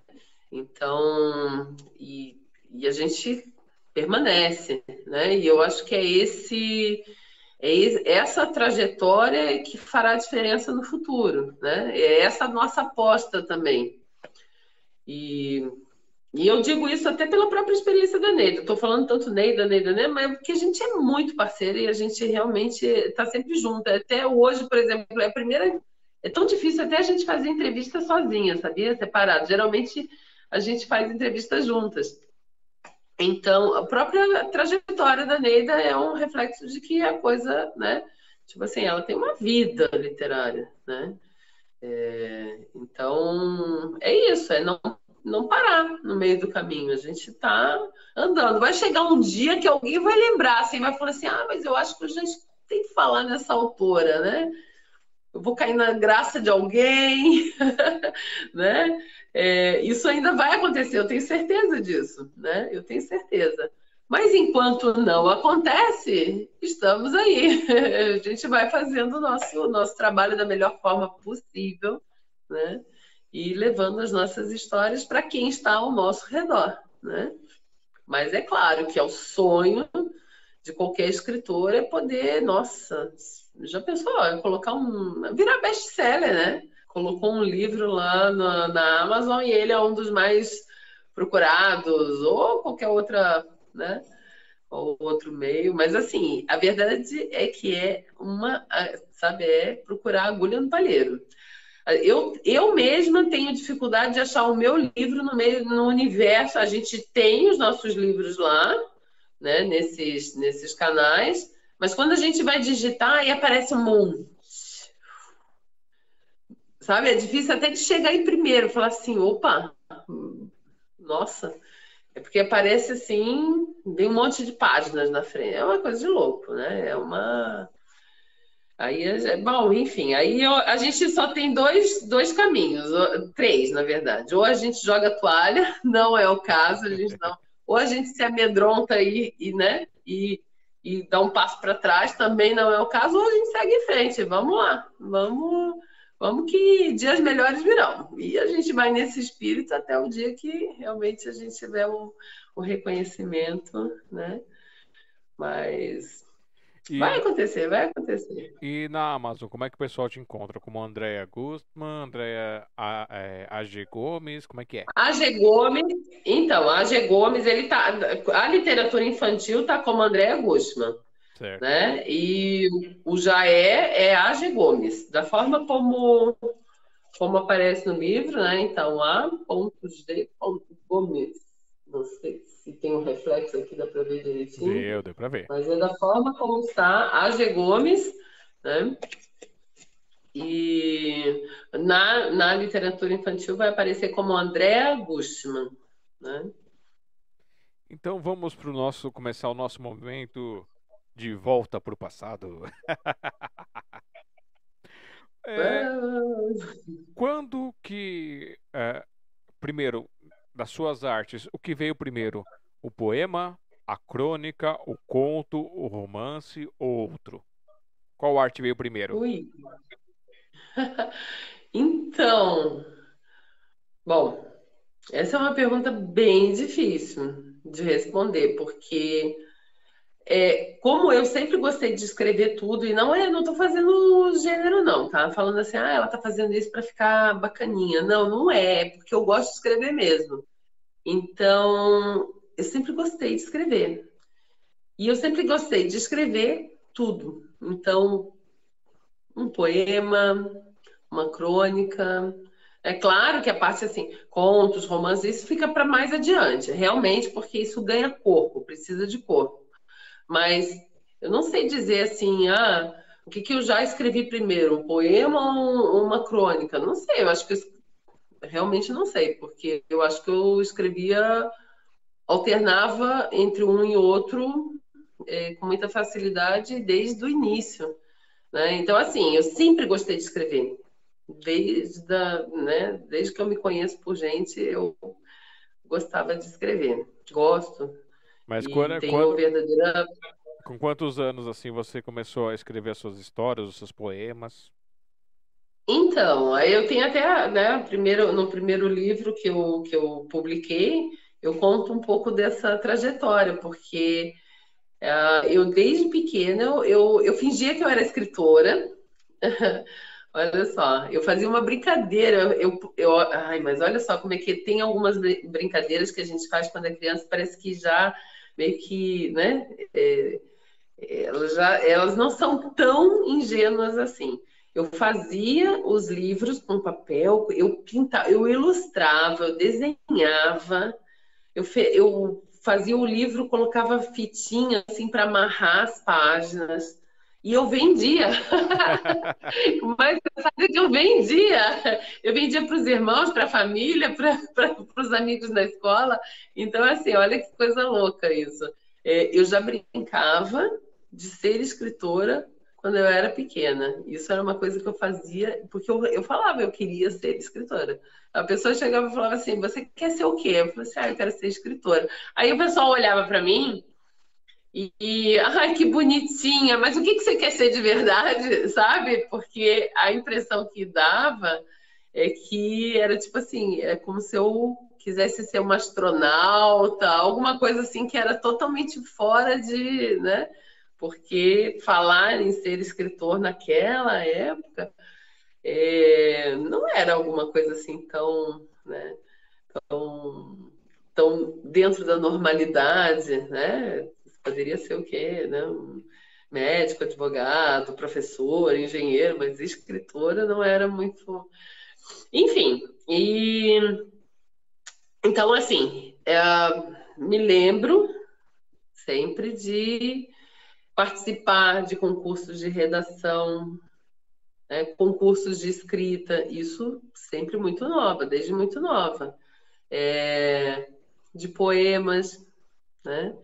Então, isso é uma coisa que veio me acompanhando. Né? Então, gostar, eu, eu acho que é isso, é a pessoa gostar de escrever. Né? Ah, em alguns momentos da vida, a gente meio que né, é, vai é, talvez deixando um pouco de lado alguma algum outro, por exemplo, ah, teve uma, uma, boa parte da minha vida que eu deixei os poemas de lado. Né? E comecei, né, eu escrevia artigos, mandava para jornal. Quando eu fiz a faculdade de administração, eu mandava artigos e as, alguns deles eram publicados no jornal do estado. Então, assim, aí eu ficava toda orgulhosa. Falava, mas é porque eu gostava de escrever, porque não tinha nada a ver, sabe? Eu falava assim, não tinha nada a ver até com o que eu fazia. Aí eu pensava assim, meu, mas uh, muitas vezes eu pensei em, em largar tudo e fazer um jornalismo, né? Enfim. E foi trabalhando com crianças, né? Uh, que muitas, muitas histórias assim aconteceram é, no próprio ambiente de trabalho. Até nomes de personagens surgiram em, com, com fatos do cotidiano. Por exemplo, tem um personagem que é um sapo que se chama Girinaldo. E o Girinaldo, na verdade, é o nome do moço da van que levava as crianças que se chamava Reginaldo, mas tinha uma criança que sempre chamava ele de Girinaldo. E isso era engraçado, sabe? E eu falava assim, Girinaldo. Nossa, que nome legal! E a criança sempre, eu, o rapaz corrigia, ela falava assim, não é Girinaldo, é Reginaldo. E aí ela daqui a pouco ela, Girinaldo. então, assim, me apropriei, peguei para mim. Falei assim, ah, eu adoro esse nome, Girinaldo. Eu não, não ia imaginar um nome melhor para um sapinho do que Girinaldo. Achei o máximo. Então, muitas coisas acabam acontecendo com coisas do cotidiano. Então, assim, a parte da literatura infantil tem muita coisa é, que eu escrevo com base em coisas assim que eu observei das, das próprias crianças, sabe? Ah, escrevi recentemente uma história que fala sobre os desapontados, porque não tem nada mais triste do que você começar uma, uma você vai fazer um desenho, alguma coisa assim, você abre o seu estojo e todos os lápis estão desapontados. Né? Então fica desapontado o lápis, a criança, o professor e todos à volta. Então acabei criando essa história dos desapontados com base numa situação que aconteceu, né? Que puxa, não tinha um lápis apontado dentro do estojo. Então muitas coisas acabam inspirando, né? E, e vindo nesse sentido e acaba sendo material riquíssimo, né? Para a gente uhum. produzir. Enfim, e o primeiro livro que eu lancei foi um livro, foi um, foi um conto, né? Então, A Casa da Oma. Então, eu, eu juntei todo, é, todas as minhas memórias de infância e, e, e, e fiz um, um conto. E eu, e eu sempre soube, sempre, que aquilo ia virar um livro. Engraçado isso, né? Eu sempre soube que aquelas histórias um dia iam virar um livro. E foi, foi um livro, meu Deus, foi o que me deu, assim, a, alavancou, né?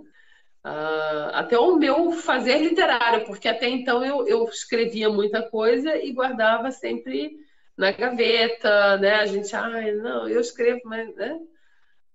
Tá lá, né? Muita coisa que se perde também, né? Que você escreve, mas aí ninguém lê, e, enfim, daqui a pouco você já nem sabe mais onde você colocou aquela. Né? Então, assim, quando é, eu escrevi A Casa da Oma, aí eu tive certeza, eu falei, não, gente, eu, eu sou escritora, é, sabe? Eu, eu nasci para isso. Então, e aí só foi, né? Só foi. Aí é um atrás do outro e a gente vai. É, deixa eu pegar um pouquinho o chat aqui. Cadê? É, até pulou um monte de coisa. Ah, primeiro, um comentário que eu esqueci de fazer. Quando você falou do seu poema da receita, né? O Marcel colocou, ó, que maravilha de poema. O carvão ser o motivador para outros poetas. Achei demais. Esse foi o Marcel. É. Digamos assim, coraçãozinho. Ele que mandou... legal, bacana. é tão gostoso quando a gente, alguém gosta daquilo que a gente escreve, né? Eu acho isso o máximo. Eu falo assim, meu Deus do céu. É, é, é... e é isso, é tipo assim, o escritor, ele, ele quer ser lido, né? Ele escreve, mas ele tem essa vaidade, né? Ele, ele precisa ser lido, né? Ele precisa ser apreciado. Ah, eu, eu fico muito feliz quando alguém gosta daquilo que eu escrevo. E é legal porque você sabe que a mensagem chegou e causou o efeito, né? É, exatamente. Criou algum tipo de emoção, né? Criou algum tipo de emoção. Ele até colocou aqui do que você estava falando. Ele fez ah, ele colocou aqui, ó, poema. Esses dias fui ao banco, aquela casa de valores. Joguei o poema e disse: Quero tanto. Vixe, Maria, que show de horrores. Ah, quero tanto, né? Cifrãozinho. Vixe Maria, que show de horrores. Vendo poemas e não vejo problemas. Ótimo, muito bom. ah, que legal. Rosa Zupo também está aqui. Ela é professora de música e também faz outras artes. Caixinha de música da Rosa Zupo no YouTube, quem quiser conhecer. Ela aqui, ó. Boa noite, amantes da literatura, como nós aqui em casa. Temos uma biblioteca. Prazer em ouvir a Andréia. Que fofa. Oh. Aí ela colocou Legal. também aqui, ó. Minha filha também gosta muito de escrever, tanto que ela quer prestar letras. E, e sobre as crianças, o comentário dela foi: crianças são muito criativas. É, é um barato trabalhar com elas. Ela colocou, eu me indisciplino com elas. Eita, deve... Indisciplino. Olha só que máximo. Eu me indisciplino. Que máximo. É, a, trabalhar com criança, a gente volta a ser criança, sabe? Se a gente tiver esse olhar, a gente. É, é um mundo maravilhoso, meu Deus do céu. É muito bom. Já que a gente está falando de criança, de história, essas coisas, você não, tem, não quer mostrar um trechinho de nenhum livro infantil seu para o pessoal ter um gostinho para ir atrás? Ah, claro, claro. E eu posso até, nesse, nesse meu apanhado aqui de poemas, lembra que eu falei no início que também tem para crianças? Eu separei aqui o Meninices. Um, esse eu, eu posso ler? Com certeza. Se quiser fazer dois, pode também. Legal. Então, assim, ó. Meninices. Ovo podre, Maria mole, pular corda, um, dois, três. Pega, pega, pique, esconde, cabra cega, não valeu. Palavra cruzada, brincadeiras de roda, dar banho boneca, outra vez. Jogo da velha, parou ímpar, zerinho ou um, eu ganhei. Cheirar florzinha, espinho no dedo, joelho ralado, não fui eu coisas engraçadas, gargalhada e risada, cheiro de chulé, cosquinha no pé, cadarço desamarrado, pé descalço, procura o sapato, não achei. Mãos meladas, boca cheia, blusa manchada, picolé de limão. Medo de escuro, lutar contra o sono, resmungar, dormir no sofá e acordar cedo para começar tudo outra vez. Então, esse é um poema para criança, para, né? É, e aí ele tem o Meninices 2, 3, enfim. Ah, eu tenho, eu posso mostrar aqui o meu trabalho, alguns, alguns dos meus trabalhos. Então, tudo começou, vou, vou até aqui abrir, com a Casa da Oma.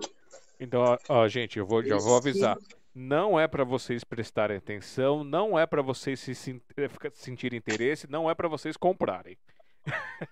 Não, é sim. Não, é psicologia reversa.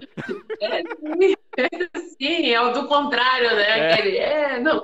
Então, tudo começou com a Casa da Oma, né? Esse é o meu livro da Casa da Oma.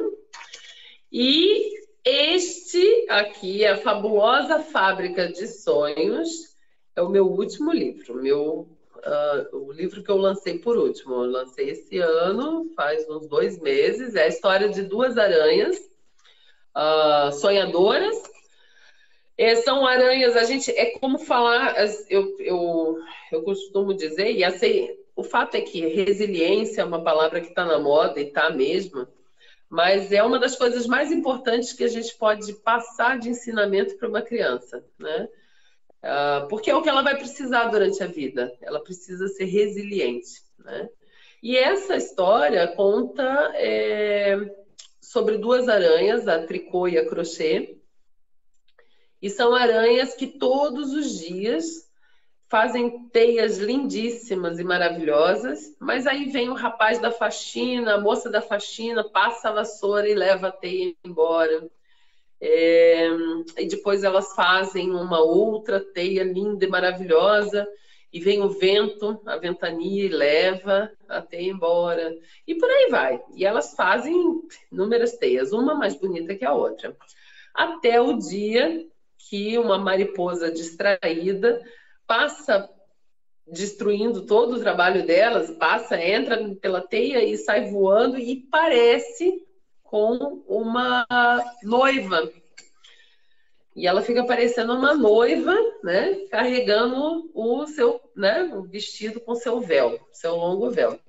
Nesse momento, essas aranhas, elas têm a ideia de fazer lindos vestidos para todos os insetos do jardim. E não para por aí, aí elas começam a fazer telas mosquiteiros para os bebês mosquitos. Elas fazem é,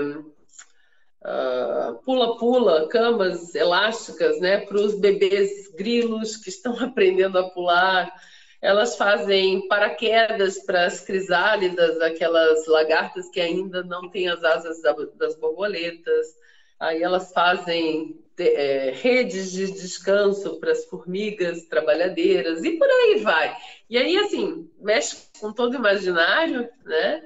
E elas até, no final, elas então elas dão uma entrevista para Cigarra, né? É a, o receita, a receita de sucesso delas. E nada mais é do que a resiliência, é fazer e não desistir dos sonhos. Enfim, é uma história muito bonita. Uh, tenho macaquinhos na cabeça, né? É, que é a história de um menino que tudo ele tem, ele, ele vê o mundo e, e, e esse mundo é todo mundo todo muito confuso. Né? Então ele tem muitas perguntas que são os macaquinhos que estão na cabeça dele e toda vez que ele recebe um porquê sim ou um porquê não, aí os macacos entram numa algazarra danada, né? E, e quando ele realmente se vê convencido por uma resposta, né? Ah, é assim, por isso, isso, isso, isso, aí os macaquinhos eles se acalmam. É um livro também bem bacana.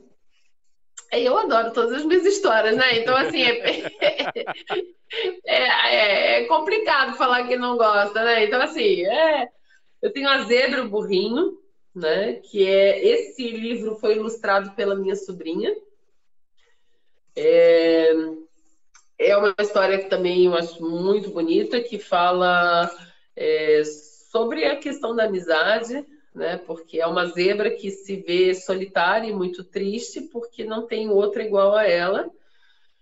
E, e chega o macaco, chega a girafa, todo mundo quer ser amigo dessa zebra, mas ela não quer, ela só quer ser amiga de outra zebra. E aí eles criam, então, uma.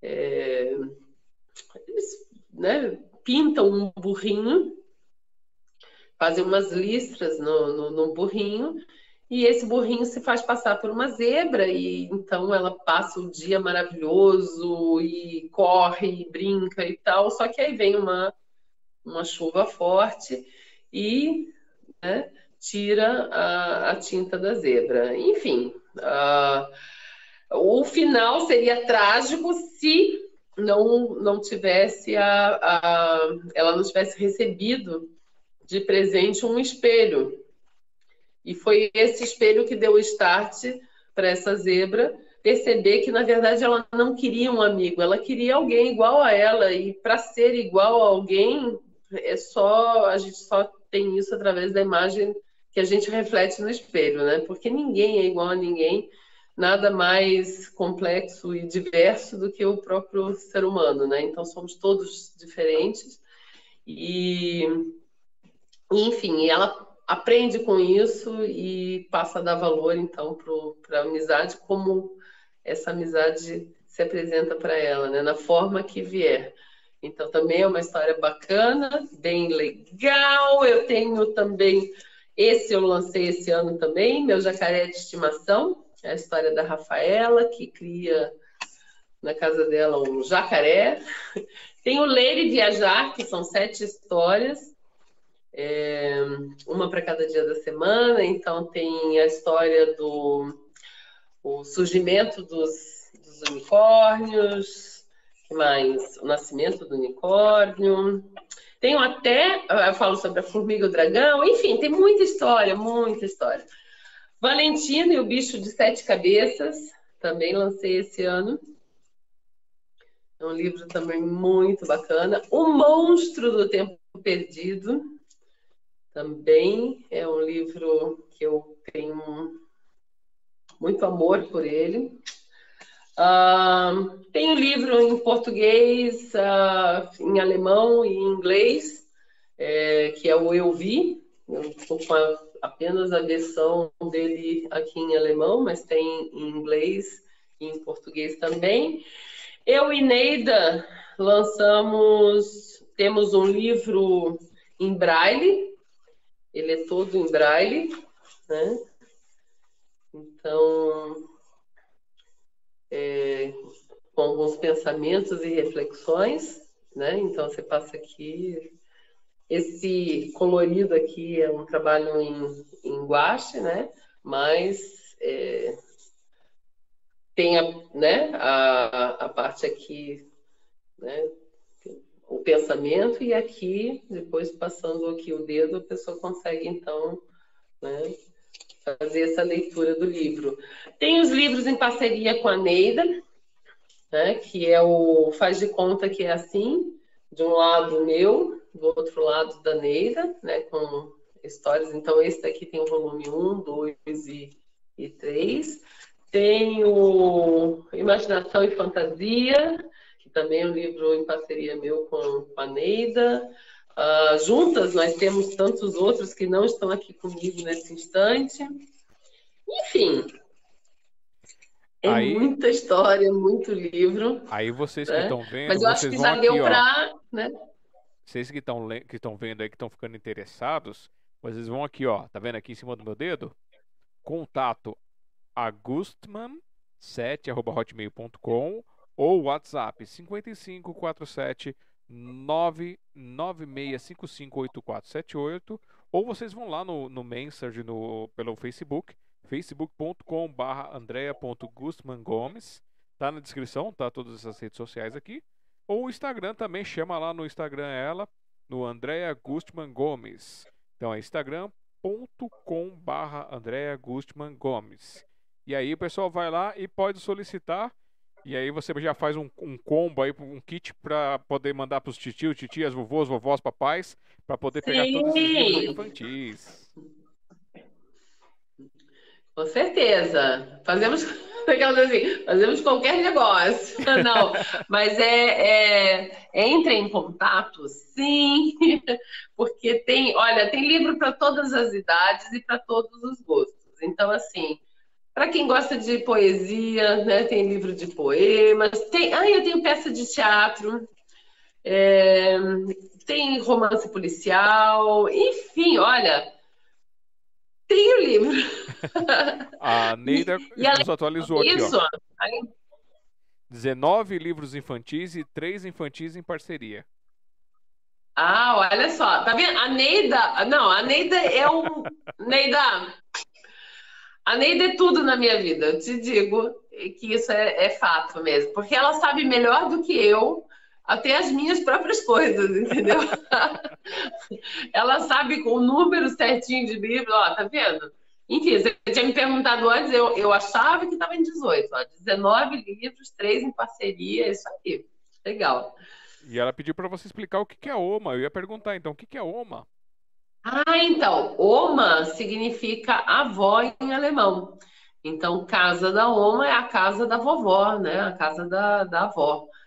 Então, aí é, enfim, acaba contando né, uma série de coisas muito peculiares é, de, de, famílias que têm descendência alemã. Né? Então, assim, todo mundo que tem descendência alemã vai, vai conseguir se sentir dentro desse livro, sabe? E quem não vai ficar muito interessado e curioso, porque realmente tem, tem coisas assim lindas, assim, sabe? É bem, é bem bacana, bem legal. Pelo que eu estou sentindo, então, seus pais, seus avós eram todos é, metidos com arte, eram tudo arteiro. Era tudo arteiro. Então, o meu pai, eu não sei por que ele não era escritor, na verdade, eu acho que ele. Porque assim, ele, ele, ele escrevia muito bem, eu acho que uma, essa parte da literatura, de. Primeiro que ele era um exímio leitor, né? Ele, ele lia tudo, ele era um leitor voraz. É, o meu conceito de biblioteca, de diversidade, é tudo dele, porque assim, ele lia muito, ele comprava coleções pra gente. E ele escrevia muito. E na época, assim, como ele viajava muito também, ele escrevia muitas cartas pra gente. E nossa, e ele escrevia coisas lindíssimas, maravilhosas, e registros de viagem, e, e, e, e e poemas que ele fazia. Então, assim, olha só, isso tudo me inspirava muito, né? Então, é, eu tenho essa, essa, eu acho que essa parte, né, voltada para a literatura, ela tem uma forte, mas acho não, eu tenho certeza absoluta, tem uma, sabe, tem o meu pai né, nessa, nessa caminhada, nessa trajetória. essa veio, então, é, de histórias, coisas que você traz nas suas escritas. Então, é toda uma veia familiar, é todo um, um ambiente familiar que te proporciona isso. Um ambiente total. Eu tenho. Ah, não estou aqui com ele agora, mas eu, tenho, eu lancei também um livro de fábulas, é, com a releitura de todas as fábulas de Esopo. Gente, um livro lindo, maravilhoso. Ah, e assim, essas fábulas, eu, eu cresci ouvindo fábulas, porque fábula é uma das formas mais bacanas de, né, de, de você passar alguma, algum aprendizado para uma criança, porque ela, né, ela escuta aquela história, ela faz uma analogia com o próprio mundo, né, e ela mesma é, chega à conclusão, né, é, que antes, antigamente, se chamava de moral da história, né? mas em que nesse livro, com a releitura do Esopo, eu coloquei como uma, né, fica a dica, né? Tipo, e a, porque a criança ela, ela chega, ela chega lá, ela não precisa, né, dessa dessa fala, a moral da história, isso é assim. Não, deixa ela pensar. Mas eu cresci com fábulas, eu cresci com fábulas, eu cresci com com grandes ensinamentos vindos através das fábulas. Né?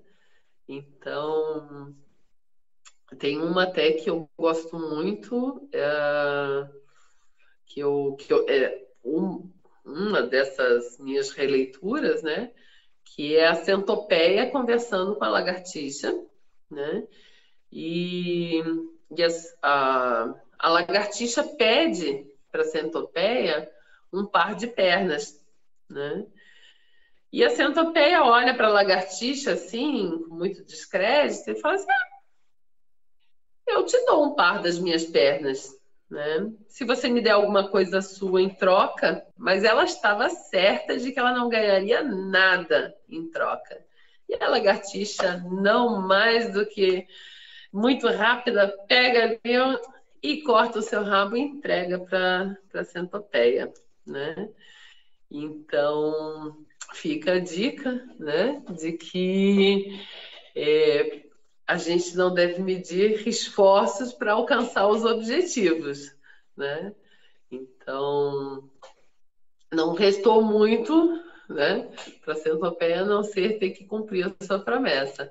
Mas é isso, eu acho que essa, né, é, é, olha só, tudo que passa essa essa história, né? Tipo, poxa, se eu realmente, quanto do meu esforço pessoal eu não tenho que colocar para conseguir realizar um sonho, né? Uhum. Então é, tem tem muito ensinamento por trás das, dessas dessas fábulas, né? E elas estão num livro já seu? É, confabulando com os animais né? A releitura de todas as fábulas de Esopo, né?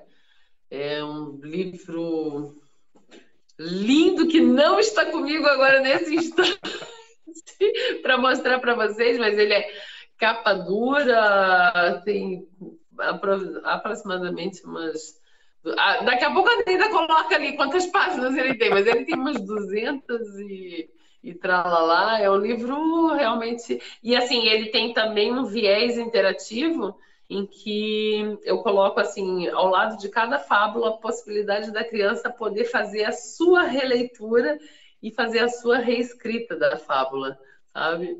Então, da mesma forma como eu fiz uma releitura da fábula de Esopo, ela pode, através da minha, fazer a releitura dela e criar o seu próprio livro. Então, ele tem esse viés interativo, é muito legal. É um livro que eu me orgulho muito de ter produzido também.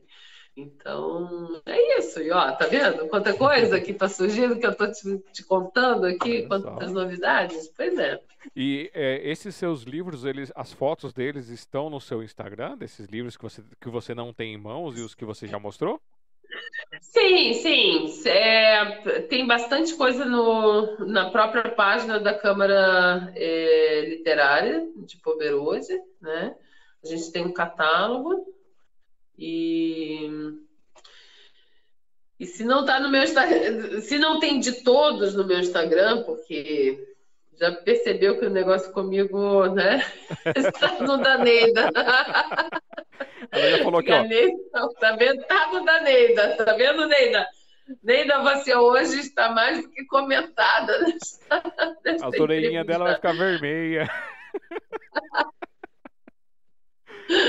Ela colocou, ó, no YouTube da Câmara Literária de Pomerode, Clipe Mulher, tem a sinopse e as histórias dos livros infantis da André Meus. Então vocês vão lá no Isso. YouTube. Neida, eu vou te pedir, manda no meu zap, manda o link do YouTube de vocês, manda o link da página. Gente, até fiquei vermelha mesmo.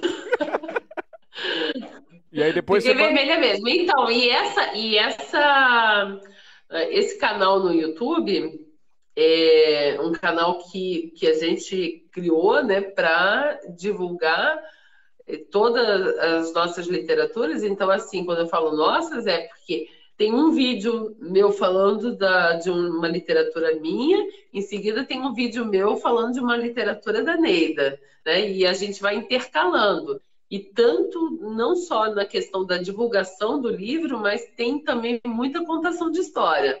Então, tem histórias assim, escolhidas a dedo. Ah, deixa eu contar essa história para criança. E aí eu faço vídeo tanto de histórias minhas quanto da, da Neida. É bem legal esse do canal ali do, do YouTube. Então, Neida, você faz o seguinte: manda os links para mim, que depois eu coloco na descrição aqui.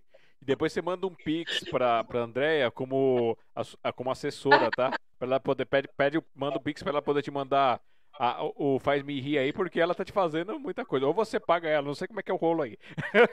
que ela tá fazendo muita divulgação também, hein? Ai, meu Deus do céu, é verdade. Coitada da vida, tá vendo como é que eu. o que eu faço com ela, meu Deus do céu, coitada. Deixa eu só dar um, um, um boa noite aqui para tia Seminha, contações de histórias e narrativas. Iracema, beijo para você, obrigado por estar aqui com a gente. Olha, ela é uma fonte legal aqui. Depois você volta para assistir, parece que tem, tem uma fonte legal aqui. Você que está começando com o teu canal de contações, uma fonte legal de, de, oh. de histórias para poder apresentar lá no teu canal. Puxa, que legal. Isso mesmo. Entra ali, entra, entra em contato. Vocês estão vendo aqui, ó. Tá aqui em cima. Ai, tá aqui em cima. Tá aqui, desse lado. Aqui, ó. Tá aqui, ó. é... Vamos lá.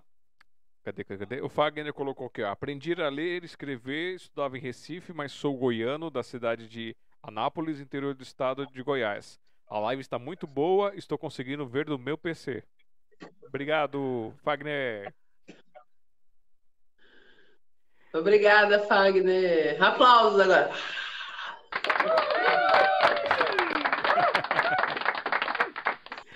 É, deixa eu ver o que mais aqui. Da tia Seminha. A Rosa Zupo colocou que eu adorei seus trabalhos, parabéns, muito criativo. E vou, eu vou recomendar para minha parceira e professora Hilda de teclado e piano. Ela é filha de alemãs. Oh. Ah, que graça, que lindo, obrigada! Agora eu acho que eu vou te colocar numa saia justa. Talvez, talvez não. Como seria o termo em alemão para casa da avó? Omas Haus. Omas House, isso. Casa ah. da Oma, Omas House. Omas House. Isso. Ah, eu achei que eu ia colocar ela na justa, mas não, ela sabe. não, vezes, Omas House. Que não, que às vezes as pessoas não praticam, não usam, então. Não, não foi saia justa. Uhum. Ufa. é... é. Bom, você falou então que desde pequena está envolvida nesse ambiente de escrita, fazer os seus livrinhos. Eu, eu, é, eu, acho que no. Você me fez recordar, eu acho que foi lá no, no primário, nos, nos, primeiros anos, que a, a, professora fez a gente escrever e, e, fazer esse negócio de furar o. Furava com aquele picador de papel, né? Que faz os dois furinhos. Aí você amarrava Isso. e fazia um livrinho. Eu agora me lembrei disso. Eu só não lembro, não tenho a menor ideia o que, que eu escrevi nesse, nesse livro, mas eu lembro que a professora fez a gente fazer isso. Também não lembro o que, que eu escrevia nos meus, mas assim, eu lembro que eu fazia isso. Ai, eu decorava com papel de bala. Ai, sei lá, eu fazia umas coisas assim que eu pensava, bom, é que, tipo, hoje tem tanto, né? Tem adesivo disso, daquilo. Antigamente, no meu tempo, a gente tinha que fazer o próprio adesivo, né? Que não tinha essa facilidade para. Então a gente pegava um papel bonito de presente, recortava, né, colava, passava cola em cima para fazer aquele brilho. Então tinha todo um processo fabril mesmo de fabricação da coisa, sabe? A coisa não era assim mastigadinha nem tão pronta, né? Mas eu também não lembro exatamente quais as histórias, né, que eu escrevi e tal, mas eu lembro que eu eu produzia e vendia. eu vendia, melhor de tudo, eu vendia ainda. E você não, não teve ninguém que ficou com esse acervo seu? Desse momento? Não, não. Que coisa, né? Que pena, né? Não tem. Não eu também não, não tenho nada Foram coisas que realmente se perderam com o tempo. É, é uma pena, mas realmente não, não, não sobrou, né? Só, só as memórias, né? O que também já, já, já vale, né? Mas seria bacana se realmente tivesse guardado, né? Se minha mãe, meu pai tivesse guardado. Né? Porque naquela época nem tinha, né? A, a dimensão. E eles também não, a verdade é que eles também não, né? É, e eu acho que isso não tudo passava, não passava de uma brincadeira de criança, né? Então, assim, e como eram três filhos, né? Eu acho que eu entendo eles como pais também, porque o que deve ser de papel de, né? Então assim, ai, né? Pega já a criança não está olhando para o lixo, né? Então acabo entendendo eles também. Mas se tiver algum parente assistindo e tiver esse material aí, ó, manda para ela, manda foto. Quem sabe alguém tenha guardado aí, ó, manda lá para André, se for algum parente que tiver. Ah, pois é, né? Ó, oh, isso ia ser muito legal. Você já pensou? Chegar assim e falar assim, olha, eu tenho esse. Isso ia ser muito bacana. A Neida colocou aqui, ó. Lembra que lá no começo eu falei que ela é minha parceira literária? Sim, ela faz a divulgação e, vo e você faz os puxão de orelha para lembrar os números. É verdade. Ela deve estar assim, meu Deus, André não, André não lembrou de falar isso, isso, isso, isso. Ó, faz assim, Nina, vai fazendo o seu checklist, que aí quando for a sua vez aqui com a gente, você já fala, ó, André não falou isso, então aqui é meu checklist. Tá, tá, tá, tá, tá. Mas a Neida, não, a Neida é muito perfeita nas entrevistas. Ela é muito perfeita. Você vai ver. Você vai ver. Alexandre, você vai ver. Ela é perfeita nas entrevistas. Ela pega, ela separa tudo. Ela é de uma organização assim que é uma coisa linda. É maravilhosa. É inspiradora. Inspiradora. Mas é o perfil de cada um também, né? Vamos ah, combinar sim. que cada um tem seu perfil. Esse realmente não é o meu. São as nossas individualidades que juntas formam novas qualidades, né? É, exatamente. exatamente. E duas horas de live. Nossa! e olha, tá gostoso o papo, né? Ah, tá gostoso, tá porque eu não tô vendo o tempo passar. O pessoal eu tá com a gente aqui também, assim. assistindo, muito gostoso. Vamos, vamos contando mais história pro pessoal. É, eu anotei legal, mais algumas coisas aqui numa lista, viu? Eu tenho, eu tenho uma. A... Você falou bem superficial, superficialmente sobre o clubinho da leitura. Então, assim, é, pelo que eu consegui entender do que você passou, é, vocês têm uma, um, um, sistema de assinatura que as pessoas recebem exemplares físicos do, do, do, das suas publicações, é isso? Isso.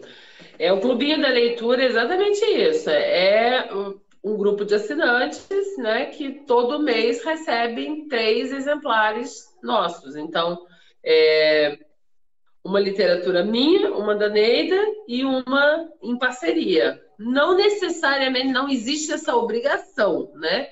O que, o que a gente garante são três é, publicações, né? Então, assim, não existe a obrigação de que seja uma minha, uma da Neida e uma em parceria. Mas é que a gente tem tanto trabalho que está dando certo. Todo mês a gente consegue encaixar uma de cada e uma feita por nós duas. Né? Mas se tiver, por exemplo, ah, no décimo mês e tal, ah, esse vai ser duas da Neida e uma minha, ou duas minhas, uma da Neida, a gente não tem essa, essa coisa, sabe? Uhum. Isso, o fato é que são três né, exemplares por mês, E aí a assinatura ela custa 55 reais, né? E, enfim, é uma, uma forma bem bacana de estar tá apoiando o, o trabalho da gente, né? É, de levar nossas histórias para as crianças e, e da gente continuar produzindo, né? Fazendo o que a gente tanto gosta de fazer e, e, e tem qualidade, sabe? Então, assim, realmente. É... Ai, eu, eu até achava, falar, tem qualidade. Não, mas tem, mas tem. Tem qualidade, é bom, né? Então, assim, é, é algo que realmente, né? É, e assim, os livros, esses uh, livros infantis, a gente procura abastecer eles também com é, com coisas que possam também entreter, não só a literatura, mas aí a gente coloca um jogo, a gente coloca alguma coisa que a gente sabe que criança gosta, hum. né? Então, assim, a gente procura estar sempre fazendo isso para cativar, para fidelizar, né? Para que essa criança seja nossa leitora por muitos anos, né? Hoje ela está lendo né, o infantil, daqui a pouco ela vai para o infanto juvenil, daqui a pouco ela já né, entra na. Então, assim, a gente faz de tudo para fidelizar os nossos leitores. Né? Então, essa ideia foi uma ideia que a gente. É, na verdade, era uma ideia antiga, mas que a gente. Né, por vários motivos, a gente acabava deixando, não, vamos, vamos falar e vamos discutir sobre isso depois e tal. Mas esse ano aconteceu, né? Uhum. E, e aí, então, a gente está é, com essa... fazendo essas assinaturas, né? Mas esse clubinho, então, tá são só certo. livros infantis, não, não tem para os outros, outros públicos? Não, esse é só dos infantis. Esse é só dos infantis. Vocês Isso. têm algum projeto onde vocês vão mandar para diversos públicos ou vão ter para outras faixas de, de é, não a gente está indo com calma nesse sentido tá? A gente primeiro vai estar tá deixando com que esse é, vingue né? Porque tem todo um processo de nascimento de crescimento né? Então assim, a gente ele nasceu nasceu mas ele tem que estar tá sendo alimentado né a gente não pode perder assinantes então isso é uma preocupação a gente ampliar o nosso, a nossa base de assinantes e não perder assinantes. Isso é, é importante. E se a gente conseguir isso num, num, né, num, num longo período, né, isso já vai estar tá garantindo né, o crescimento e a possibilidade de nascimento de outros projetos relacionados à assinatura. Né? Mas então a gente está concentrando toda a força nesse, no, no clubinho da leitura. Esse valor do clubinho que você falou de 50 aí? 55 com taxa de, de correio. Já né? inclusa, inclusa, ou a parte? Já inclusa, 55 mensais, né? Então, todos os meses chega três é, literaturas para criança. Chega... Esse valor, gente, eu tenho certeza que é só território nacional. Para quem quiser fora do Brasil, é, aí, aí vocês compram um kit e combinam com elas para mandar para fora.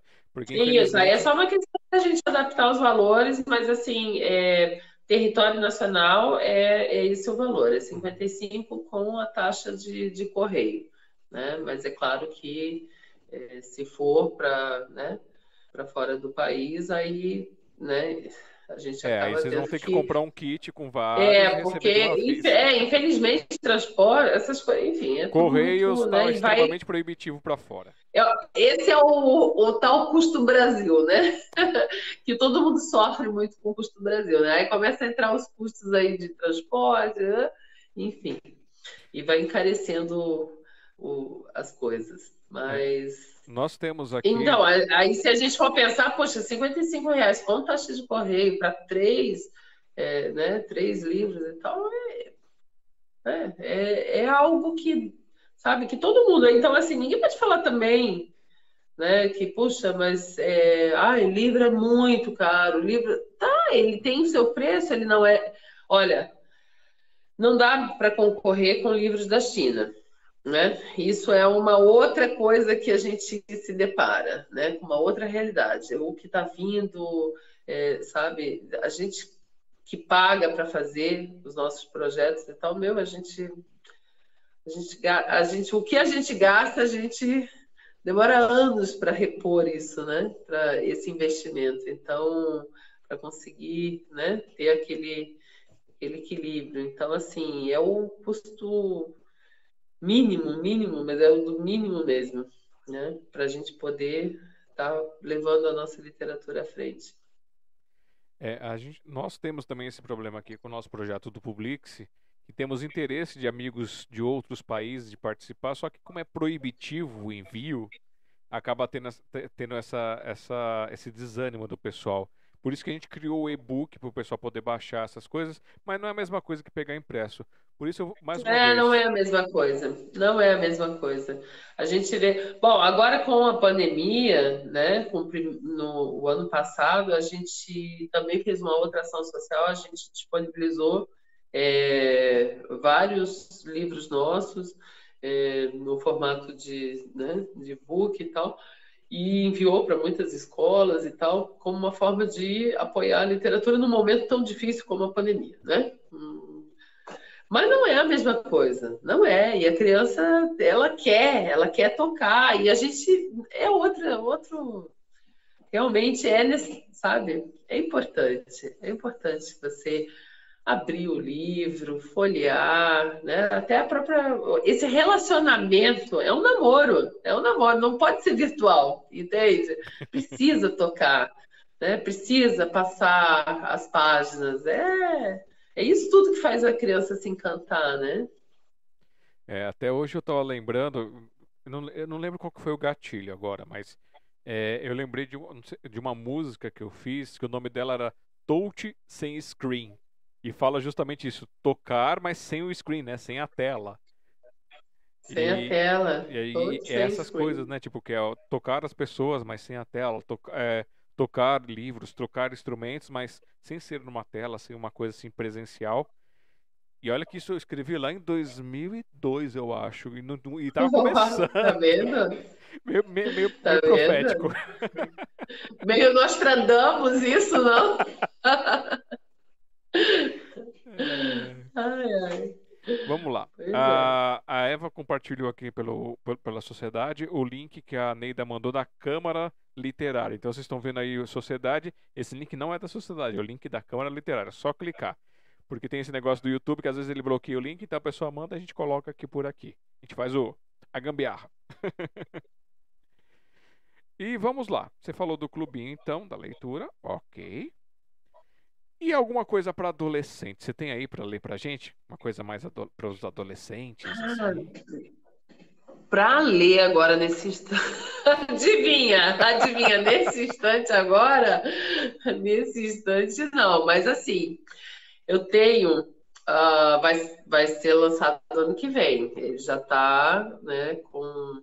São contos de terror que criança, os adolescentes adoram, né? Gente, como é que pode? Mas assim, é, são contos de terror, é, de suspense para adolescentes. Mas eles são todos muito engraçados, na verdade. Tem muito humor nesses, nesses contos, sabe? Então, eu tenho uma ilustradora que é a Isabel Febrônio, ela é maravilhosa. E ela fez, porque adolescente também quer imagem, né? Então ela, ela ilustrou conto a conto. Então, assim, ele tá muito bacana. E ele se chama Não Conte para Ninguém. Então ele já é instigante, né? Aquele título assim já não conte para ninguém, né? Então e a coisa que adolescente mais gosta é de pedir segredo nas coisas, né? Então assim, ai, não conta para ninguém, não conta para ninguém. E, e assim, são, pontos, são suspeitos, mas assim, eles têm todo um viés, assim, no finalzinho, aquilo tudo né, que acontece é uma coisa tão simples, tão banal, tão, sabe? E, e não sobra muito do que rir, né? Aí a risada é certa. Tá bem gostoso, um livro bem leve, bem, bem bacana, apesar de falar assim, ah, mas é suspense, então é terror, mas é por isso que eu tô falando, é o, o viés dele ele, ele não, não termina com. Né? Ele, ele tem o humor. No final das contas, assim, aquilo tudo que gerava aquele suspense era uma coisa assim tão banal, sabe? Que ele tá muito legal e ele vai ser lançado ano que vem. Já tá prontinho. A, a minha teoria. Mas eu não tenho nada aqui para mostrar nesse instante, hã? A minha teoria é que adolescente gosta de coisa de terror porque ele ainda não entrou na vida adulta para conhecer o que é boleto e conta para pagar. é verdade. Ele não sabe o que é conta para pagar. É isso. É bem isso. Aí quando entra Olha... nessa fase, aí vai pro romance, vai pra coisa mais light, comédia. Sim, sei. Então, assim, só pra passar, só pra, né, tipo, uma história que me veio à cabeça agora. Tipo assim, tinham muitos corpos pela casa né? Então, ah, foi para o banheiro, tinham dois corpos, aí foi para a cozinha, tinha mais um corpo, e, e aí foi, e, nossa, e... Só que, na verdade, a casa, depois de ter feito todo aquele auê, né? Eh, o adolescente está acompanhando aquele, né? A retirada do cadáver, não sei Aí, de repente, foi a casa é, tinha sofrido uma dedetização. Então, aqueles corpos a gente estava falando de, né? tipo, baratas, né? Ou então a, a, a, a um, tem uma outra história que é o eles fazem a troca do cadáver e assim a criança não podia descobrir, né? Só que na verdade é o peixinho que o peixinho que morreu. Então assim, no final sabe, a história ela, ela gera. Aí ela falou assim: nossa, mas é, é tão inocente, mas foi criada toda uma trama, né, para envolver o adolescente e tal, e chegou numa coisa assim tão boba, assim, sabe? Então. Não, não, não, não dá para fazer muito a não ser rir, né, da, da situação.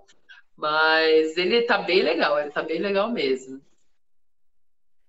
É, Glafira Corte, obrigado por estar aqui com a gente. Ela mandando um olá para você e mandando vírus do amor chegando para todo mundo. É, deixa eu pegar aqui. E assim, agora já que a gente passou pelos adolescentes, você escreve essa linha de terror, essas coisas. Você também faz poemas, crônicas, contos para esse público? É, assim, as, as crônicas, elas. As crônicas, elas não têm, né, tipo. É, nada que fale assim, ah, não, é, é só para adulto. Não, elas são compreendidas pelos adolescentes. Aliás, os adolescentes, eles têm essa coisa do senso de humor, então cai muito bem uma crônica para eles. Né? Eles gostam muito justamente pela, pela questão do senso de humor deles. Tem até uma. É, esses dias eu fiz um bingo e dei um livro para eles que é A Mulher de GPS. E um aluno chegou para mim e falou: Puxa, prof, eu adorei esse conto, né? essa, essa, essa crônica. Eu adorei essa crônica. Eu falei: Ah, que bacana, mas por quê? Por causa da questão do humor. Né? Então, sabe, eles, eles curtem, eles gostam. Né? Então, ainda mais se tem esse viés, assim, de humor. Aí, pronto, aí casa, né? E temas atuais também, né? Aquela coisa do assuntos que estão no, né? É, no nosso meio. Não existe assim, falar assim, ah, essas crônicas são só para os adultos, eles não vão entender. Não, não sabe?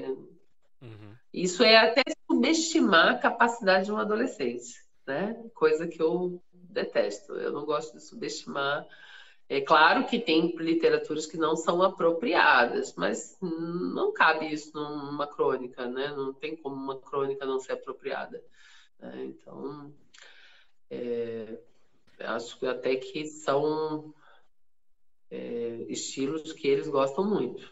Né? Não, eu pergunto porque às, tá vezes, às vezes você faz uma coisa mais voltada assim, para aquele momento que aí eh, tá adolescente para entrando para fase adulta, aí começam os namoros, começam as histórias uhum. de amor, decepção, é, os pais que se separam às vezes, tem todas essas coisas, Sim. né? É, quando você começa a ter um pouco mais de noção das perdas de pessoas que acabam falecendo ou que acabam se mudando. Por isso que eu perguntei é. se você não tem umas coisas mais direcionadas para esse momento, né? Aham.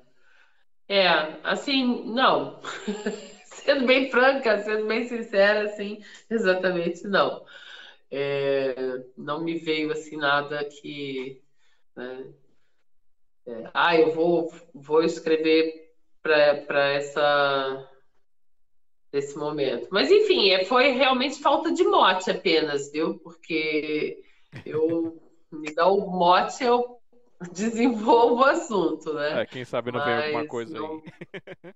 É, pois é, agora você acendeu o negócio, vai que, né? Assim, opa, amanhã eu é, já porque, vou pensar nisso. Não, mas é que é realmente que não. de porquê, né, na cabeça, porquê, e ninguém responde os porquês, e aí você já não quer mais procurar os adultos porque você não confia neles para responder os porquês, e você acaba passando aquele sofrimento, aquelas frustrações, aquela Tem. coisa sozinho, né? Tem, verdade. Não, é, e é bem interessante mesmo esse é, vou, vou começar a pensar nisso, nesses temas, assim, realmente é bem, bem importante até, né? Gostei, gostei das suas ideias. a, a, gente, a gente solta Viu, Neida? Anota aí. Ela colocou aqui, ó. Anota aí, Neida, não perde nada, já vai anotando. Ela soltou aqui pra gente. A própria literatura chamada infantil é adaptada para os adultos. É, pois é, mas você sabe que, tipo assim, toda vez que eu, que eu escrevo um livro, né? É, gente, ele é tão próprio para o adulto. É, é só a gente, né? É, a, a dimensão é outra, mas a gente, a gente toma tanta coisa para existe muita, muito, muitos ensinamentos, mesmo por mais despretensioso que seja um livro infantil, porque ele não tem esse compromisso, ele não tem que ter esse compromisso de ensinar nada, né? Mas ele tem, ele tem. Então gente sempre tem alguma coisa assim que, puxa, olha só que bacana. Por exemplo, o Monstro do Tempo Perdido. Eu adoro essa história porque ela, ela conceitua bem, tipo assim, ela faz a gente refletir o que, que é o tempo perdido. O que é exatamente tempo perdido? Tempo de prazer é tempo perdido? Né? Porque tem muita gente que pensa, né? Ah, mas você está perdendo tempo. Mas como assim estou perdendo tempo? Eu estou fazendo algo que eu gosto tanto, então isso não deveria ser visto dessa forma. Não deveria ser né, visto como um tempo perdido, né? Então, assim, é uma literatura para criança, mas que a gente pode, né, explodir isso, né, é, e levar para adolescentes e para a gente mesmo, né, para a gente repensar alguns conceitos, né? Sim. É... A própria a história do macaquinhos na cabeça, por que, que é tão mais é, simples se a gente responder né, os questionamentos na infância. Só que muitas vezes a gente acaba, não, é porque, não, é porque sim, né? E a gente acaba dando aquele cala-boca, né? Tipo assim, ai, por isso, ponto. Né? Não pergunta mais, ponto. E a gente vai construindo dúvidas, né? E ao invés de construir certezas, porque a gente né, deveria se preocupar com isso, né? Da gente poder é, oferecer né, o conhecimento né, em troca de uma dúvida. Mas, enfim, às vezes, muitas vezes a gente, por falta de tempo, por falta de paciência, a gente acaba né, deixando com que. Ou por vício de ensinamento, dúvidas... né? A gente tem os vícios de é, ensinamento de é, não perca tempo com isso, seja lógico, seja prático. Eu não recebi as, as minhas respostas porque você vai receber as suas. É, é. E assim até banalizar uma necessidade pessoal, né? Porque se, é, se a criança fez essa pergunta, para ela é importante, não, não é tão bobo, né? Não é bobo, na verdade não é nem esse tão é inadequado. Não é bobo, é importante. Mas a gente acaba banalizando, e eu digo a gente, nós adultos, né? Uhum. Nós, nós banalizamos muitas coisas. Né? A gente fala assim, ah, e passa, né? Passa essa. Até porque tem perguntas que a gente não sabe nem como responder direito, porque tem umas que eles fazem assim que a gente fica aqui pisando em ovos, mas o fato é que a gente tem que achar uma forma de responder, né? Então, mas é isso, eu acho que são temas assim que a gente a gente pode levar para outros públicos também. Eles não são tão despretensiosos assim, né? Apesar de terem essa natureza, mas eles acabam agregando muito. Sim. Bom, agora a gente vai começar a entrar no universo adulto. Então, assim, é, para o universo adulto, o que, que você tem é, escrito, assim, direcionado mais esse universo adulto? É, tem publicações próprias é, para isso? É, tem uma coisa que é mais. Tirando esse do, do livro que você falou aí, que, que policial, tem alguma coisa que é um pouco mais caliente? Ou, ou coisas mais direcionadas para quem está nessa fase adulta? É, então, assim, eu e Neida, a gente tem em parceria é, alguns livros, é, reflexões sobre é, reflexões para uma vida boa. É um livro que eu adoro é, dar de presente. Eu acho que ele é maravilhoso. Ele tem realmente pensamentos, né, que podem promover, né, uma forma, é, um despertar para alguns assuntos. Então, esse é um livro escrito por mim pela Neida. É, gosto muito dele. É um livro que eu procuro presentear os amigos. Então, assim, muitas vezes, olha, é aquela coisa. A gente vende, mas a gente também dá tanto de presente que, olha, eu vou te falar. Porque, assim, eu tenho um amigo que faz aniversário, eu não penso, assim, se ele não recebeu ainda, né? Porque geralmente ele recebe todo ano, recebe um livro diferente mas não recebeu é reflexões para uma vida boa. Esse eu já priorizo, eu falo assim, vai ser esse que eu vou dar para ele. De tanto que eu gosto. Não estou desovando o livro, não. É um livro porque eu gosto dele. gosto mesmo. Então, tem para as amigas, aí eu já tenho outro para dar. A gente tem assim, a gente escreveu Mulheres Fodásticas e Empoderadas.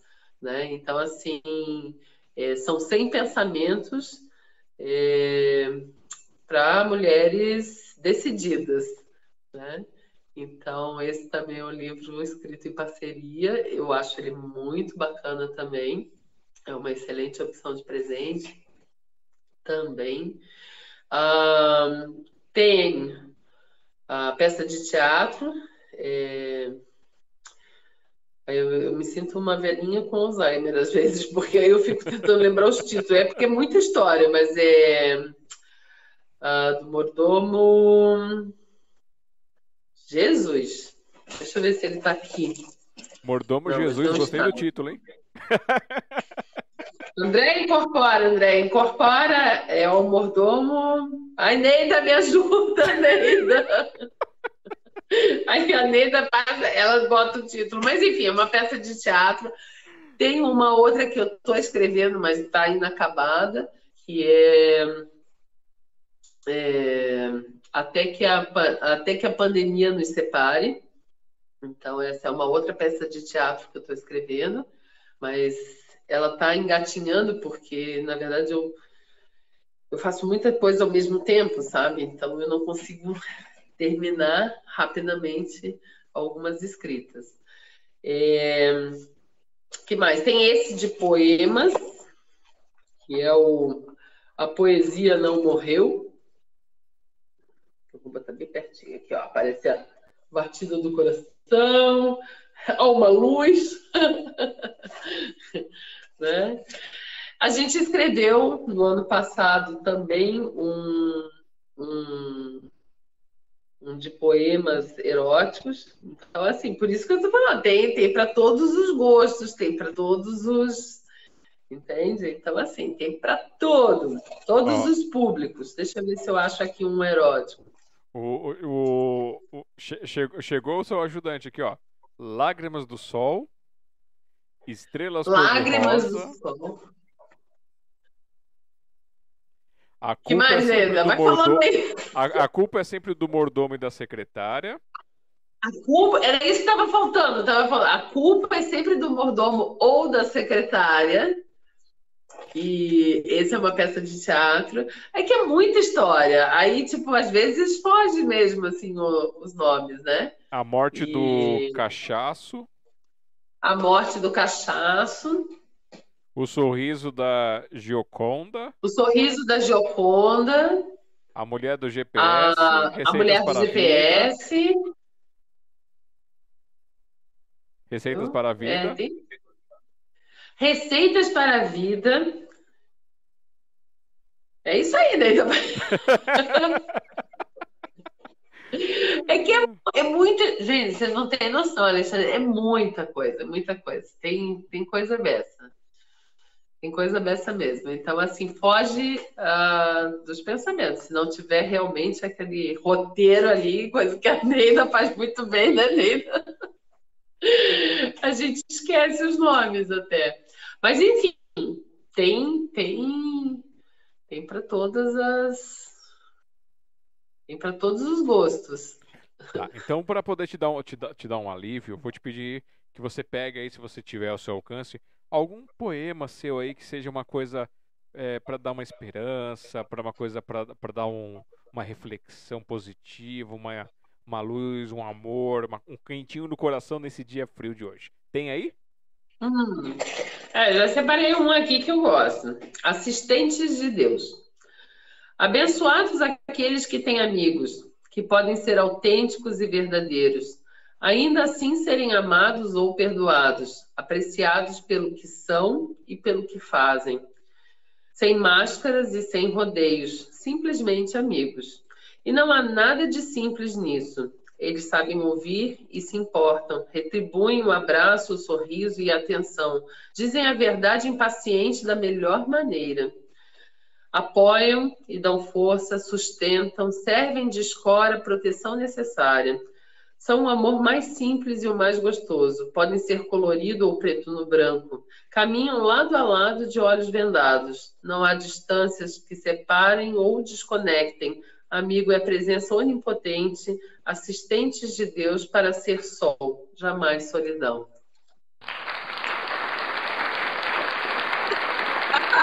Eu adorei esses aplausos, agora eu tô me achando. Mais um, por favor. Bom, esse aqui, olha só, eu acho ele fofinho, porque assim, eu fraturei o ombro e eu participei de um. É, era de, de, de um é, um acervo itinerante né, em Portugal. E aí essa poesia ela foi escolhida. E, e eu fiz esse poema em função do meu ombro fraturado. Então, Asas da Literatura.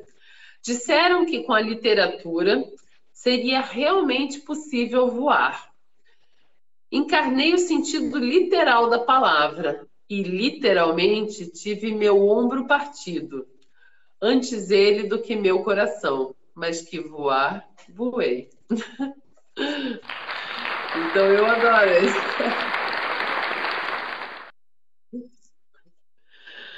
E é isso.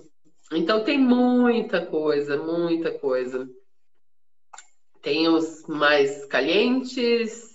Deixa eu ver se tem algum aqui de Tem uns mais tristes, né? Tipo, que falam. Assim, na verdade, é, é, isso é interessante falar. Sabe, eu acho que o poema ele acompanha a gente em todas as fases, né? Então, assim, ele, como ele trabalha a emoção da gente, é isso. Quando a gente está feliz, é um motivo para escrever. Quando a gente está triste, é um motivo para escrever. Quando a gente está amargurado, é um motivo para escrever. Quando a gente está eufórico. Você está entendendo como. E assim, isso fica impregnado no poema. Fica impregnado. Né? Não tem como a pessoa não, não, não sentir aquilo que naquele momento te motivou a escrita. Né? Eu, eu, pelo menos, eu vejo isso. Eu consigo, quando eu leio um poema de alguém tudo mais, eu consigo perceber a aflição, a angústia, o amor, o desespero, enfim, qualquer sentimento através daquelas palavras. E eu acho isso fantástico, realmente é, a capacidade, o potencial, né, é, do poema. Como é incrível, né? Ele conseguir fazer tudo isso com uma pessoa. Olha, tem um assim tão despretensioso. Esse é bem bobinho. Abri assim aleatoriamente. Boa noite, querida. Vá dormir, mulher, e sonhe com dias possíveis. Vá dormir, mulher, e sonhe. Opa, volta. Vá dormir, mulher, e acorde para a vida que tens. Vá dormir, mulher. Então, assim, é, é, tem os despretensiosos, tem aqueles mais, né, mais profundos, enfim. É,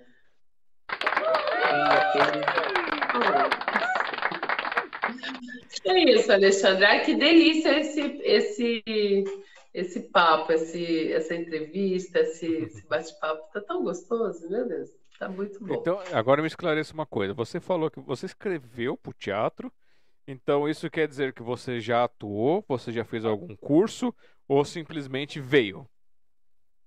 Não. Então, é, eu tenho uma, não, eu tenho uma alma artista mesmo, né? É uma, uma veia artística, alguma coisa assim que eu sempre quis. Eu sempre quis. É, não exatamente é, estar no teatro, ou, mas eu sempre quis escrever uma peça de teatro. Eu achava bem interessante isso. E o meu sonho é ver alguma peça minha de teatro sendo é, encenada. Eu já tive peças infantis, né? Então, assim, eu tenho o Bullying no Galinheiro, ele já virou uma peça de teatro, já foi encenada, né? Mas não essa do, por exemplo, a, da secretária, a culpa é sempre do mordomo ou da secretária. Nossa, que sonho! Sabe que sonho ver assim aquelas cortinas se abrindo. Então, assim, envolve trabalho de pesquisa, né? Porque aí eu tive que é, ler roteiros, ler peças de teatro para poder então achar a forma. Eu falei, ah, é assim que se faz, né? Então, assim, eu tive que aprender a fazer, né? Para poder então fazer a minha. E eu tenho super orgulho porque assim, poxa, foi a minha primeira mas já estou encabeçando essa, essa segunda ali. Mas nessa expectativa, quem sabe, né? Um dia chegar assim, abre-se as cortinas, aí é, é, a minha peça que está passando. É, tudo começou também com. Porque assim, eu comecei é, escrevendo e participando de concursos literários, né? Então, teve um concurso da Funarte, se não me engano. E, e aí eu peguei o edital, eu li e, sabe, juntou algo que eu queria muito fazer com a possibilidade de realmente de, de fazer aquilo acontecer. E aí eu escrevi para mandar para o concurso. Não, né, não, não, não tive êxito no concurso, mas saiu, né? Saiu a peça, depois eu modifiquei, melhorei ela aqui e pronto. Eu falei assim, agora ela tá legal. Aí eu publiquei. Então, assim, às vezes as coisas acontecem dessa forma, né? E até, assim, uma dica, muita gente até me pergunta, é, já perguntou para mim, pergunta para Neida, porque, assim, é, é, normal essa pergunta, tá? De, falando assim, ah, mas e é, que conselho que você dá se a pessoa quiser escrever, começar, né, começar a escrever, é, ela quer ser escritora, mas como é que ela pode começar? É, todo mundo tem a, é, a, curiosidade muito sobre, tipo assim, o que fazer, né? O que fazer para então ser de verdade, né? Fazer acontecer esse sonho. Aí, geralmente eu digo é, que o caminho mais fácil é realmente participar desses concursos literários, né? Porque tem muitos concursos, é, basta você entrar nesse, né, no, numa pesquisa no, no, no Google, você já vai ter acesso a vários editais, né? De concursos, chamadas públicas, participação em coletâneas. Então, eu acho que o caminho é esse, uhum. sabe? É participar, é começar a se fazer é, lido, né? Fazer com que as pessoas conheçam o seu trabalho, né? Então, uhum. assim, eu acho que esse é o, é o caminho mais, né? É o mais, mais certeiro, Né? O concurso nem sempre vai, né? Ele, nem sempre ele vai, vai ter respostas que vão ser, ah, eu, né? É, a gente vai ficar muito feliz, recebeu, mas também vai ter muito não, mas é por isso mesmo, é um concurso, né? Uhum. Então, mas é ali você já vai testando, é meio que um termômetro, sabe? Você já vai começando a testar, porque é, você além de você estar tá exercitando a tua escrita, porque geralmente tem tema, e aí você tem que desenvolver esse tema, né? Você vai fazendo ensaio né, a respeito da sua própria escrita, e você também vai fazendo um termômetro, porque se as pessoas gostam e você tem um retorno positivo, bom, então por que não, né? Por que não você se aventurar e investir um pouco mais até nesse é, nesse, nessa profissão, porque é uma profissão, né? Sim. E também participação das coletâneas, né? É, você, inclusive, você estava falando de uma no, no, início, né? Que é um projeto. O nosso projeto do Publix, que você participou com a gente. Eu acho que você Isso, participou lá no então... Leveza da Alma, alguma coisa assim, que eu te mandei lá da biografia. Isso, isso. Então, e, e, e, é isso, e olha só, e olha o que me rendeu, me rendeu uma entrevista maravilhosa, olha só que coisa gostosa, né? É, sempre tem alguma coisa é, que vai voltar de uma forma muito bacana, né? Sim. Então, alguém vai ler, vai gostar do seu texto, alguém vai te convidar para vir para fazer uma entrevista, entendeu? Então, assim, olha, esse é o caminho. Eu acho que as pessoas têm que participar mesmo, sabe? Quem gosta de escrever deveria estar realmente. É... E é uma forma muito barata de participar, né? Uma forma Sim. muito, muito barata. Acessível para quem está começando, então, né? Assim... Oi? Acessível para quem está começando. É totalmente acessível. Então, assim, a pessoa fala, ah, mas eu não. Alguma coisa a pessoa tem que, né? Uhum. É, tem que investir para ver, mas não é assim com tudo, pois né? É. Que a gente é, tudo a gente faz um, é um investimento pessoal e não é só é investimento de tempo, né? É investimento é, de recursos, é financeiro, mas principalmente é tempo, esforço, dedicação, isso tudo. Eu acho que esses são investimentos mais caros. Mas tudo que a gente investe volta, né? Não, é, não tem que voltar. A ideia do investimento não é de retorno. Pois é. De alguma forma ele tem que vir, né? né? É, exatamente. Porque senão é despesa. Despesa não, né? Despesa a gente corta. Se a gente acredita naquilo, aquilo dali é um investimento. Então, vamos lá. Tem, tem uma pergunta para você no chat, mas antes de fazer a pergunta, eu quero só para poder não perder o mote do, do negócio do teatro. E você, a Andrea tem vontade de, faz, de fazer um curso de teatro, um negócio assim, para se apresentar, para fazer uma coisa assim, ou para de repente aumentar a sua comunicação? Então, você sabe que isso já foi uma coisa de, de anos atrás, eu até tinha vontade. É, me falta um pouco de coragem para isso.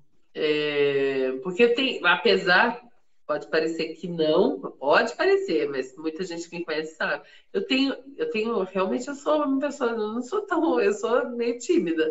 Para o começo da conversa e tudo mais, existe uma timidez. Eu venço essa, essa, essa timidez, né? Mas é, é um trabalho, tá? É um trabalho.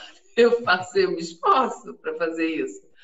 Então, eu já teve uma época da minha vida que eu já pensei até como uma forma até de né, de estar tá podendo é, me desenvolver melhor né, na fala em, é, né, junto ao, ao grupo de forma social mesmo né como uma forma é, é, não só de prazer mas também que vai retornar uma série de, de coisas boas para a vida, né? Ah, a gente poder se falar melhor e ter uma desenvoltura mais, mais bacana, mais adequada, enfim. Só que hoje eu vejo assim. Eu já não vejo mais a Andrea indo para o teatro, tá? Eu, eu acho que já passou esse tempo. Eu Será? realmente não vejo. Mas, olha, se a pessoa chega para mim e fala assim, ah, estou pensando em fazer teatro, meu Deus do céu, dou super apoio, porque eu realmente só vejo coisa boa em fazer teatro, saber? Só vejo coisa boa. Eu acho que é uma é de uma riqueza. Né? Uhum. Como melhora a capacidade criativa, gestual, tudo, sabe? É tudo tão bom, tão rico, tão maravilhoso. Eu acho que se alguém chega para mim e fala, eu quero fazer, eu corro atrás, até para pegar as informações, tudo mastigadinho para ajudar essa pessoa a ingressar. Eu é que não me vejo mais. Eu acho que eu agora estou numa fase mais preguiçosa, assim, mas já não. mas no passado, sim. Bom, então vamos para a pergunta aqui do chat do Alexandre. Ele diz aqui: Oi, Andréia, te sigo nas redes sociais. Deixa eu te perguntar: você também é judia? Aí ele explica: Estou perguntando por causa do sobrenome Gustman.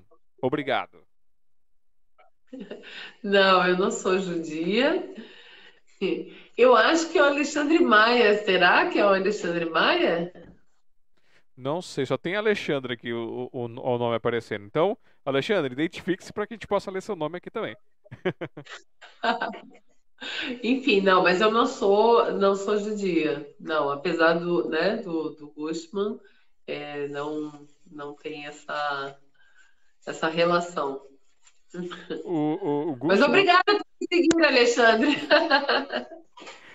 o, o Gustman tem essa raiz judia? Não, eu desconheço até. Eu realmente desconheço, mas. Eu fiquei curioso. Porque eu, eu, assim, eu, eu, gosto muito desse negócio de heráldica, história da família, história dos nomes, essas coisas. Eu acho muito legal, ah. assim. Que sempre tem uma riqueza, né, por trás. Tem, tem. É verdade. Mas eu, eu realmente desconheço a, a qualquer tipo de, de relação com, com o judaísmo. Não, realmente eu desconheço. Uhum. Não sei nem por que essa. Mas enfim, é uma curiosidade. Agora eu vou até, né? Interessante. ir mais a fundo. Ah, ele Mas falou assim, eu, ó, isso mesmo. Isso mesmo, então é o Alexandre que você citou aí. É, não, é, ah, vamos combinar, né? Que é um baita de um escritor, tá? É um baita de um escritor. Eu que fico lisonjeada, na verdade, eu que tenho que seguir ele. não é ele que me segue, não. É um, é um escritor, também é um parceiro, amigo, é, até o vínculo dele veio através até do, do do meu, né, da minha amizade com a Neida Rocha. Tive a honra e o privilégio de ser citada num livro dele. Ele fez um livro lindíssimo. E eu fui citada nesse livro. Então, assim, Alexandre, por favor, né? Por favor. Ó, oh, meu vírus aqui, os vírus. Obrigada, mas eu é que te sigo, meu amigo. Ah, ele disse que sim, que o é, provavelmente tem sim, é referente ao Gustman ter relacion, relacion, o nome ser relacionado a, a essa ligação ju, é, judaica. Judaica. Eu vou pesquisar, Alexandre. Eu nunca, assim, realmente eu nunca ouvi nenhuma relação nesse sentido, mas eu vou pesquisar agora. Eu fiquei curiosa também. Bom, Alexandre, obrigado aí. Obrigado, continua acompanhando a gente. Quem sabe até você, se você gostar, quiser se candidatar aqui para participar da nossa live. Para fazer Alexandre, precisa fazer uma entrevista aqui também. Ó, tá vendo? Já, ó, ó. Já, já, dois, já foi ali da Rocha, Alexandre. Vou trazer mais alguns escritores aqui. Será Mas um olha, prazer. são duas pessoas que realmente precisam fazer uma entrevista com você. Primeiro porque vai ser, olha, que papo legal, que coisa gostosa. É que geralmente a pessoa fala em entrevista, a pessoa fica com medo. Ah, o que, que vai me perguntar? O que, que você vai me dizer? Às vezes eu tenho vontade de falar para a pessoa, ah, eu vou perguntar para você a verdade, a vida e o universo, como é que funcionam as partículas quânticas. Mas não, aí depois fala, vou assustar a pessoa, é melhor falar que é, é que assim, a, a, ideia das perguntas, gente, é só para eu ter uma base por onde eu vou levar a conversa para que a gente fique dentro desse mote da vida da pessoa, da vida da, da parte cultural, essas coisas, para não ir parar em alguma zona escura, né? Que não, que não deveria Sim. ir parar. Então a gente faz uma coisa legal para poder trazer, contar a história da pessoa e fazer esse registro. Mas assim, é, é- é perguntas que vão surgindo, vai fazendo aqui uma coisa dinâmica, com a ideia de ser um bate-papo na sala de casa. Estamos na sala de casa e estamos batendo papo. Sim, e é esse o espírito mesmo. Eu tô me sentindo assim. E agora vamos lá. Dança. Qual que é a tua relação com a dança? Acha legal? Tem vontade de aprender Ah, dança? Acho o máximo, mas não, não nasci para isso. Eu nasci com um pé só. Eu nasci com dois pés esquerdos. Não, não sei dançar. Mas eu acho o máximo e aprecio muito quem o faz. Mas não é uma, uma arte que eu domino ou que eu. Eu sou a pessoa mais descoordenada que a pessoa. Se tá, se tá todo mundo indo assim, eu tô indo assim, sabe? Mas eu acho lindíssimo. É, a Neida tá falando que que ela acha que não é o Alexandre Maier. Então, Alexandre, identifique-se pra gente ter certeza quem é você. Mas de qualquer forma, prazer em tê-lo com a gente aqui, fazendo as perguntas. Tá, e que você ia falar aí? Desculpa, eu te cortei. Não, e, e assim, eu, eu acho dança, mas em todos os. Aqui nós temos, aqui em Pomerode, temos é, o, grupo de balé lindíssimo, coordenado por uma professora que é minha xará também, né? Professora André. Gente, é a coisa mais linda, eu amo. Eu amo, eu acho lindo, mas eu, como espectadora, né? Apenas espectadora, mas eu aprecio muito. Realmente é algo que eu. Então vamos para uma nova seara. Música. Você toca, você já compôs alguma coisa, tem vontade. Não, então, o máximo que eu já fiz em relação à música é uma paródia, mas não, eu não tenho. Eu escrevi uma paródia ali para na época que eu fiz a faculdade, mas não, eu não tenho. Também não tenho esse dom. Também é um dom que eu aprecio muito, entende? Mas eu não nasci com esse dom da, da música. Não sou afinada, esqueço todas as letras. Já percebeu que eu tenho um problema de memória, né? Então, assim, eu esqueço as letras. Se eu estiver cantando no chuveiro, eu canto tudo errado. Então, assim, ó, não, realmente música também é algo que eu amo, mas eu sou apenas uma ouvinte. Você passa aquelas vergonha alheia assim de você achar que você que aquela letra diz aquela coisa e aí a pessoa fala, não, a letra não tá falando isso, que nem assim. Não, total, total. Eu tenho músicas que eu invento a letra, da onde eu não sei, mas eu, eu juro que a letra é assim. Aí eu vou cantando e a pessoa, mas aí a pessoa me olha assim, hã? Aí eu, eu faço isso, eu faço isso, e olha, isso é bem normal. Ó, eu vou te dizer que Bem não é só você, viu? Tem muita gente que passa por isso. Eu, por exemplo, assim, de Javan, tem uma música que ele fala: Pai e mãe, ouro de mina. Beleza. Eu entendia pai e mãe, povo de Minas. E eu cantava assim, até a falava sério. Aí um dia eu peguei a letra pra Ai, tocar e falei. Ai, não. Olha, eu não estou conseguindo lembrar de nada nesse momento, mas eu faço coisas assim, realmente.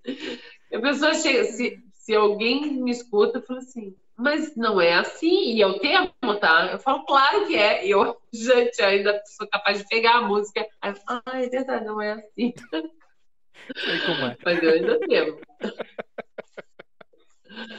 Ai, ai, isso é bem a minha cara. E- e- Eu sou um monstrinho com questão de música, principalmente quando é em outro idioma, que eu escuto coisas que não, que não em português, coisas que não estão ditas em português, e geralmente eu estrago a música pra pessoa porque eu- na hora do refrão eu canto em português pra provocar a pessoa e a pessoa não consegue mais ouvir o inglês. Que coisa, não, É, que ser coisa. maldoso, poxa. E na área de escultura, artesanato, pintura, Ai, desenho, já, agora já. Então, sabe que isso é apenas uma coisa que eu não aprimorei, mas há uns anos atrás eu encarnei que eu ia fazer esculturas e comprei ali minha argila e tal, e fiz algumas coisas, algumas peças assim.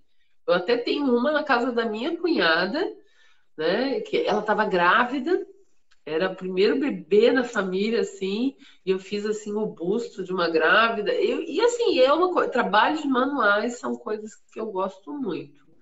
Realmente, essa parte já é uma não, nada explorado, tá? Não foi nada que eu, ah, eu explorei, eu fiz cursos e tal, mas eu acho legal. Se eu pudesse, assim. Vai ter um momento da vida que sempre tem aquele momento. Por exemplo, pintura em tela. É uma coisa que eu gostaria de, de desenvolver, sabe? É... Enfim, são coisas que eu já cheguei a comprar tela, comprar tinta né, pincéis e tal, mas não faltou a técnica, né? Uhum. E, mas você vê, são coisas que a pessoa gosta, porque senão ela não, não. Vai ter um momento da minha vida que eu ainda vou me dedicar a isso, porque realmente eu gosto. Tá aí uma coisa que eu acho prazeroso. Eu queria né, poder ter tempo para me dedicar. E aí, o tempo não é só o tempo de fazer, mas o tempo também de aprender a técnica, porque eu acho que é importante. A pessoa tem que ela tem que ter o conhecimento também. Claro que tem muita coisa de dom, né? A pessoa tem dom, mas não. Eu acho que o meu dom tá voltado tá, é na escrita, né? Mas se tem alguma arte que eu gostaria de desenvolver, essa seria uma, tanto na pintura quanto na escultura, porque realmente eu acho muito, muito interessante. Muito. E eu tenho, assim, e aí é um momento que eu também tenho aquela coisa do criativo, né? De misturar peças. É... Eu tenho, você sabe que eu tenho uma. Eu guardo umas coisas para um dia fazer uma escultura? Eu ainda não fiz, mas eu guardo. Eu não sei se você lembra, nem sei se é do seu tempo, mas é do meu, é, uns disquetes que eram grandes. Eles eram quadrados, assim, né? E depois vieram os menores. Acho que é um barra. E eu guardo uma caixa. Assim. Eu guardo uma caixa desses disquetes né, para fazer um dia uma, uma escultura, é, most, mostrando a evolução da, da tecnologia. Olha só que louco. E eu, eu, eu, tenho isso guardado, porque um dia eu vou fazer. Agora, eu não, nunca tirei esse momento, mas eu vou fazer. Louco isso, né? dos, é. dos disquetes que você está falando, eu sei por causa que é, é a minha área, né? a primeira área de, de trabalho minha eu comecei, que eu me formei, foi como montagem e manutenção. E aí eu acabei me aprofundando. Hoje ah, eu sou programador, então esses disquetes, essas coisas, a evolução disso. Então é bem, bem legal. Eu sei o que você tá falando. Olha só, você vê, e tipo assim, era algo que já, já tentaram jogar fora várias vezes. É o nome daqui, isso é meu, um dia vai virar e eu vou fazer, mas eu não, ainda não tirei o tempo para fazer isso, mas eu vou fazer. E acho que vai ficar maravilhoso. Eu vou esperar ficar rica e conhecida primeiro. Depois eu faço isso, quem sabe, né? Ainda faturo meu primeiro, meus primeiros milhões. Ó, se você quiser, quando você for começar a pintar, se inspirar alguém que está assistindo a gente aqui, é a Mora Alves. Ela é pintora, ela faz, ela é poetisa também, mas o, o, principal mote dela é, é, de pintura. Então lá no, no, Instagram dela tem vários quadros que ela pinta. Então se você quiser se inspirar, ó, Aí eu vou te Alves. seguir. Eu vou te seguir. Ai, eu adoro arte, acho massa. Eu realmente ainda vou, ainda vou. E a última arte que, que faltou aqui para eu falar é sobre fotografia. Você tem alguma é assim, é só a fotografia amadora que era com celular ou já mexeu com câmera, com coisa assim? Como é que é essa relação? Não, amadora, mas eu, é outra coisa que eu amo são fotografias, tá aí. São outra, é, isso é mais uma coisa que eu gosto. Eu gosto mesmo. E assim, olha só como é que é coisa de artista isso, né? Porque eu tenho uma foto Tem que achá-la, mas eu tenho essa foto onde eu tirei a foto de um orelhão. Não tem mais nada, era só um orelhão, mas eu via naquele orelhão algo muito artístico dele. Eu falava assim, olha, assim, me despertava algo. Eu curto fotografia, eu acho um barato. Eu adoro, gosto mesmo. Mas também, amadora. Faço né, é, com prazer. Apenas. Até tive muita resistência é, em romper aquela coisa da fotografia impressa para apenas a digitalizada. Achei que isso jamais ia acontecer ou que ia vingar, né? Eu falava assim, imagina, fotografia, a pessoa tem que ter a foto, né? E tal. Hoje eu consigo já conviver com as fotografias apenas digitais.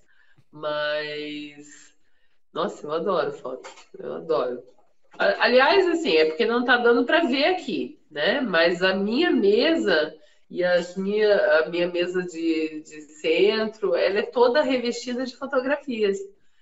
Nossa, que legal. Deixa eu ver se eu consigo fazer. É, para você ver que realmente eu gosto de fotos. Eu vou até baixar aqui a câmera, só para você ver que realmente a minha mesa ela é toda de, de fotos. Ó. Tá dando para ver? Espera aí que ele virou, deixa eu fazer o ajuste aqui. Senhor WhatsApp. Opa, aqui em cima, foi para cá. Agora tá dando para ver. É uma mesa, é uma mesa redonda. E tá bagunçadinha aqui a mesa, tá? Eu tô com eu tô com os livros todos aqui, mas é uma mesa redonda que tem um tampo, as fotografias é, é foto na mesa inteira e ela tem um tampo de vidro é, protegendo. É como se fosse um álbum aberto. Né? É um álbum, e eu tenho não só nessa mesa, mas eu tenho uma outra mesa de centro. Tamanha minha loucura com fotografia. Eu adoro fotografia. E aí eu, eu, eu acho um desperdício as fotografias ficarem guardadas, porque elas têm que ser vistas. Né? Então eu coloquei na mesa e mandei fazer um tampo de vidro. Pronto, eu tenho meu álbum, eu Volta e meia, olha as minhas fotos, eu acho máximo. Adoro, adoro foto. Meu pai, ele gostava da, de pegar fotografia e marcar a data atrás, o que que era, o nome das pessoas. Você faz isso também nas suas fotos? Aham. Pois é, eu também fazia isso. Agora já, agora as fotos, para falar a verdade, cada vez menos a gente a gente revela fotos hoje em dia, né? Porque a gente tira uma quantidade que não nem daria, né? Porque assim, é tanta, tanta foto, né? Hoje no celular, quando você vai ver, você já está com né, centenas de fotos. Então é, é, diferente, mas eu adorava aquelas fotos de filme, sabe? Que tinha que revelar. Meu Deus, eu adorava, adorava. Verdadeira paixão. E ainda gosto mesmo, tendo me adaptado aos novos tempos. É, mas ainda gosto, gosto muito de fotografia. Bom, chegamos à nossa terceira hora de live, então eu vou ler o restinho da biografia dela e vamos para aquele momento comercial e depois voltamos para a despedida, ok? Três horas. Três horas.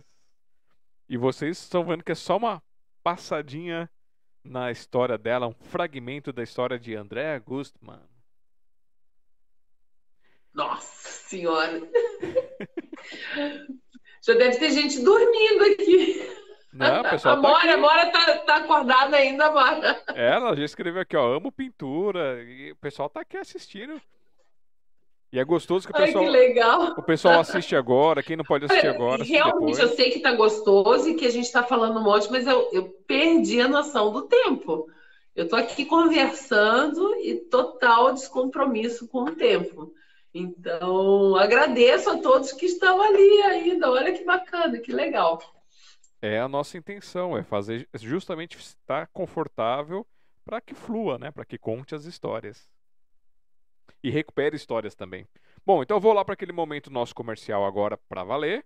E aí eu volto contigo para a gente fazer as considerações finais. Se tiver mais alguma coisa para falar. Mas antes, deixa eu ler aqui o restinho da biografia dela aqui, ó. Recebeu o prêmio Liter, é, Literarte Melhores do ano de 2018, as medalhas de honra ao mérito Graciliano Ramos, Priscila Freiner, da Academia de Letras de Apiúna e Cercle... É...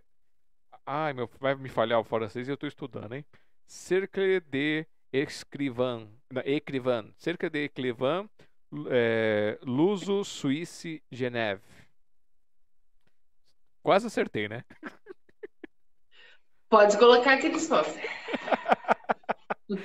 Possui livros nas versões impressa, bilíngue, para ler, colorir, no formato digital e-book e de pano também? Realizei um sonho. Como eu trabalho com crianças, eu sempre quis ter um livro de pano. Olha só que coisa doida, né? Um livro de pano. Aí, nossa, como é que eu vou fazer esse livro de pano? Como é que eu vou? E tal. Aí eu descobri uma editora no Rio de Janeiro que fabricava livros de pano. Aí eu falei, olha, eu tenho aqui, o meu sonho é fazer a versão da Casa da Oma, uma versão para criancinhas pequenas que estão na fase de, do primeiro contato com o livro. E eu queria que fosse de pano. Então eu peguei, aproveitei imagens né, da, do livro da Casa da Oma, modifiquei, obviamente, a, a escrita. E, e aí começou. Começou essa conversa entre eu e essa editora no Rio de Janeiro, editora Marco, até. Lembrei o nome agora, Marco. Eu não sou boa de lembrar nome, hein, mas lembrei. E, e tá. E aí deu certo, deu certo. Fizeram, então. É, e, tipo, e tem tudo, tem registro, tá? ISBN, tudo bonitinho. Tá registrado Biblioteca Nacional, tudo fofo. E deu certo, livro de pano. Então, aí eu realizei esse sonho. Então, se pudesse chegar e falar assim, André, o que, que você realmente é nessa vida? Eu sou uma realizadora de sonhos. Isso eu sei fazer bem, porque uh, em todos os campos, em todos os sentidos, tá? É, esses dias eu estava me lembrando que um sonho que eu não sei porquê, tá? Não sei porquê, mas eu sempre tive o sonho de assistir uma ópera. Olha que coisa louca. Eu queria porque queria assistir uma ópera. E eu realizei esse sonho. Eu assisti Madame Butterfly. Foram também, eu acho que foram quase três horas de ópera. Foi maravilhoso. Foi uma das emoções mais. Ah, eu nem, nem consigo descrever. Foi um momento único na minha vida. Né? É... E eu eu falei assim, pronto, realizei. Agora vamos para o próximo sonho. E por aí vai. Então, assim, e eu tenho vários. E, e eles, é, sabe, eles permeiam várias é, coisas, assim, bem diferentes, assim, da minha vida, sabe? Por exemplo, eu tinha o sonho de esquiar. Lá fui eu esquiar no Chile é, recentemente. E olha, recentemente mesmo, há duas semanas atrás, realizei um outro sonho meu mergulhar com cilindro. Nossa. eu fui, aham, eu fui para Porto de Galinhas e fiz o mergulho com cilindro. Também já fui naquela maior tirolesa da América Latina. Hum, lá. Então, assim, coisas assim que, sabe? Mas. Ai, também o que, que é a vida se a gente não puder realizar sonhos, né? Pois é. é fica tão sem, então, e eu também nem sei por que, que eu tô falando. Ah, eu tô falando isso por causa do livro de pano. eu precisei, agora eu comecei a emendar um assunto no outro. Mas é isso, era um sonho e, e, e deu certo, consegui, consegui materializar ele, ele, ele, ele aconteceu. Então, para realizadora de sonhos.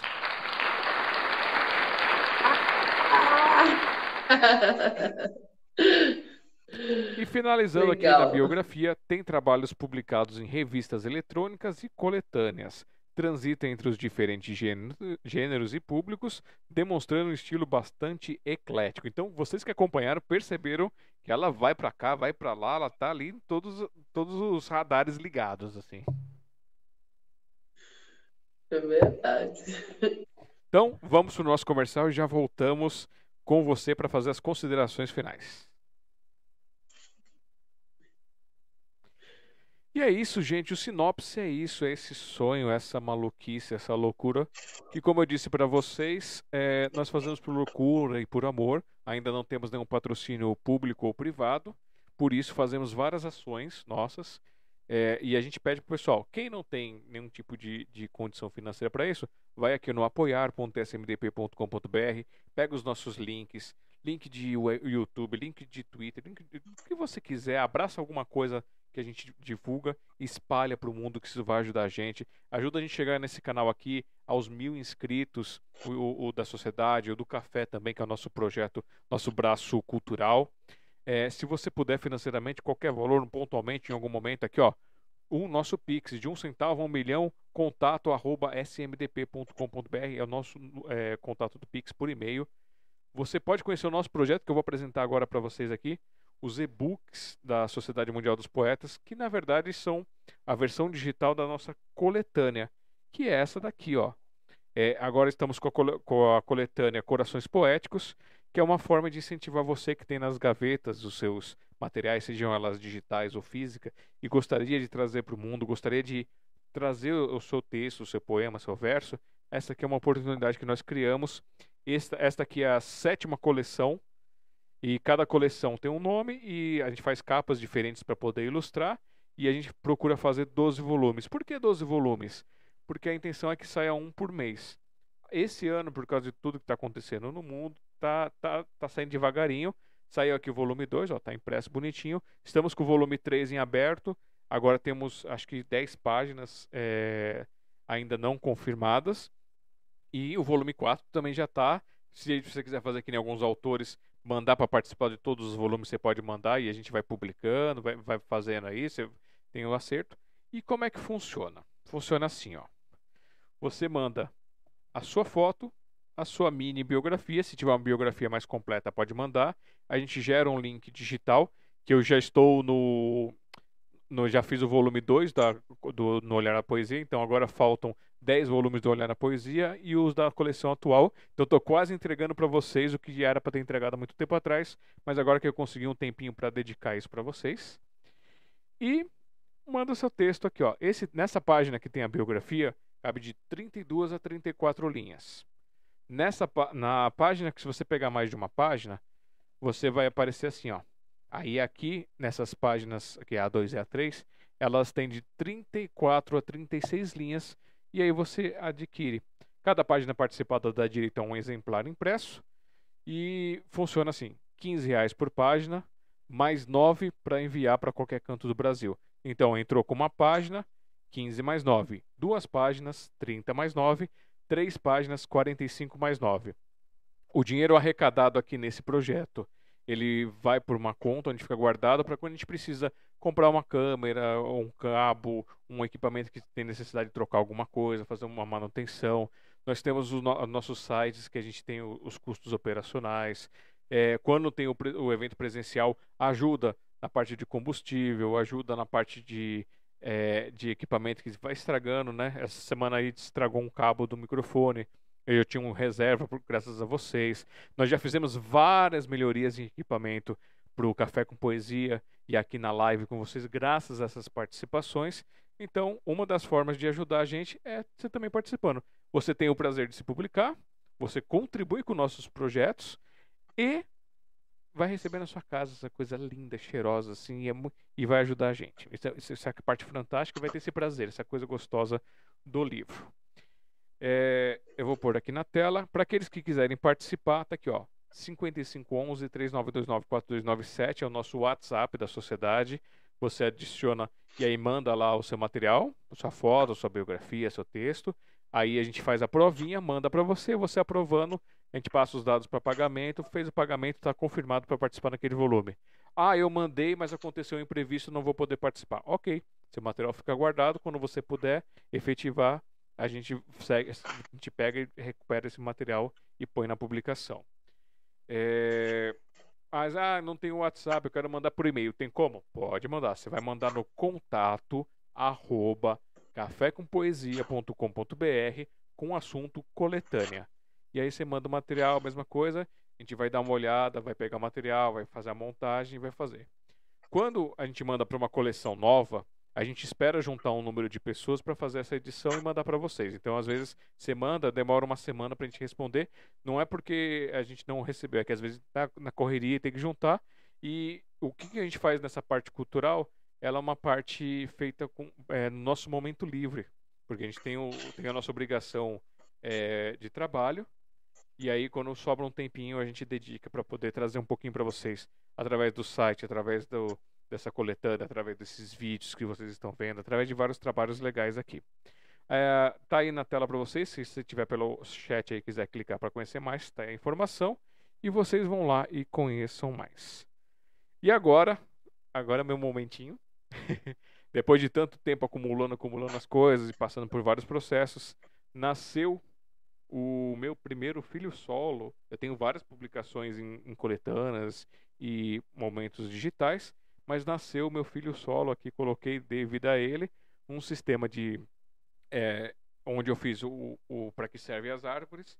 Ele é, são poesias e, versos trazendo uma reflexão, trazendo um, informações para você em forma escrita aqui. São 36 páginas. Você pode baixar gratuitamente o e-book em PDF através do link do meu site, alexandrejazara.com.br. Rola para o final da tela, tem o, o botão para a página, ou se você quiser digitar, você digita alexandrejazara.com.br barra para tracinho que tracinho serve tracinho uma tracinho árvore. E aí você já cai direto na página. É, lá você tem o botão para você baixar o e-book. Ou se você quiser ele em forma impressa, qualquer canto do Brasil, o valor é de R$ reais e a gente vai mandar para qualquer canto do Brasil, já incluso o frete para vocês. E aí vocês ajudam esse sonho a se tornar físico aqui e eu fazer o próximo. Então, minha meta é chegar em 75 livros desse aqui vendido para eu poder fazer o próximo. Não tenho, não tenho pretensões de ganhar muito. Quem sabe, de repente, as pessoas gostam e viram um best-seller, como a Andrea disse, e a gente consegue mudar, em vez de ficar dedicado 100, é, 90% para o trabalho e 10% para a cultura, a gente consegue mudar isso. Mas enquanto não, a ideia é pagar os custos do, do editorial do projeto aqui e aí passar pelo no, livro 2, 3, 4. Eu tenho nove guardados. E aí eu vou abrir até para vocês depois é, se inscreverem. E é isso. Então aproveitei para fazer o meu merchan e fazer o merchan da sociedade que vocês ajudam. É, indiferente de qualquer coisa, Sociedade Mundial dos Poetas tem esse projeto e esse aqui foi só o meu momento para contar para vocês, compartilhar essa, essa, alegria que hoje eu recebi as capas, fiz a montagem e já vou despachar para quem comprou na pré-venda. Pré-venda funciona assim: você vai, pede, compra e aí a gente junta o número de pessoas para poder fazer a impressão. E aí isso fica acessível para todo mundo. Então esse é o meu projeto do Alexandre. Quem sabe isso dando certo, a gente não abre pela sociedade, pelo café, a oportunidade para que os autores também façam isso através do nosso no setor editorial.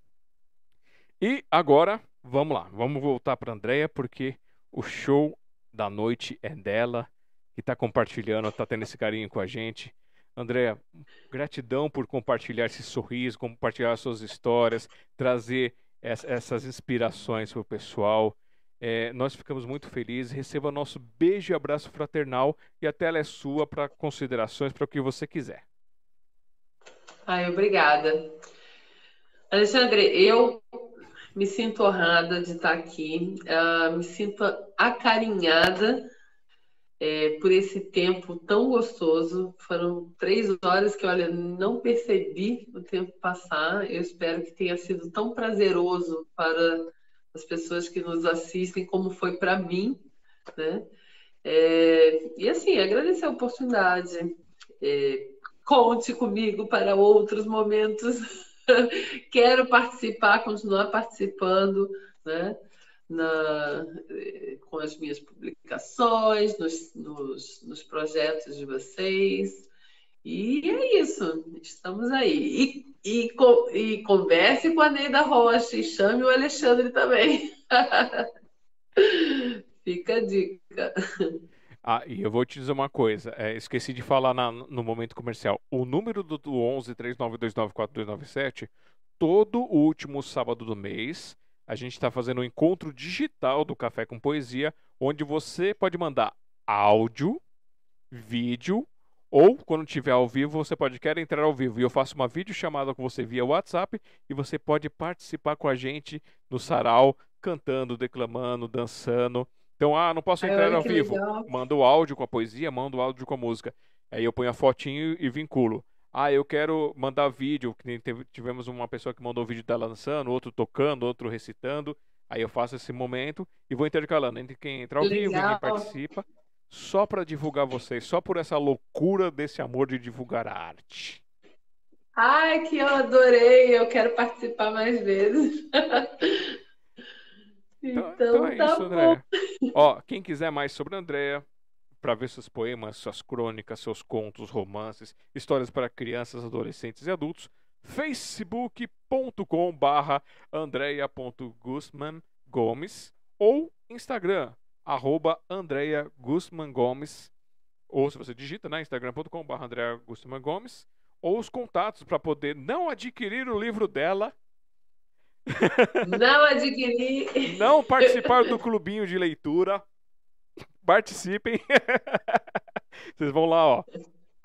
agusman7@hotmail.com ou no WhatsApp 55 479 9655 8478. Se você for de e-books, procura Andréa Gustman, a parte de literatura infantil, ou AG Gomes. É isso? AG Gomes. Que é AG Gomes. Que é a literatura adulta. Isso. Aí me deu um branco agora, eu não lembro mais as capas do seu livro. Passa aí pra gente rapidinho pra eu ver as capas. Então tá, vamos lá, vamos lá. Já é. Vamos lá. O Monstro do Tempo Perdido. Valentina e o Bicho de Sete Cabeças.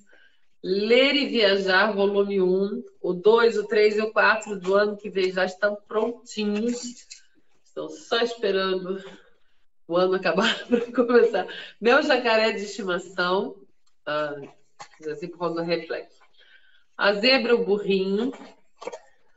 Ah, tem alguns que não estão aqui. Bullying no galinheiro, confabulando com os animais da Floresta, que aí são a, a, é a releitura das 100 fábulas de Esopo, Macaquinhos na Cabeça, A Fabulosa Fábrica de Sonhos, A Casa da Oma, uh, eu vi, tem, eu vi em alemão, ah, tem, mas tem vários livros que não estão aqui.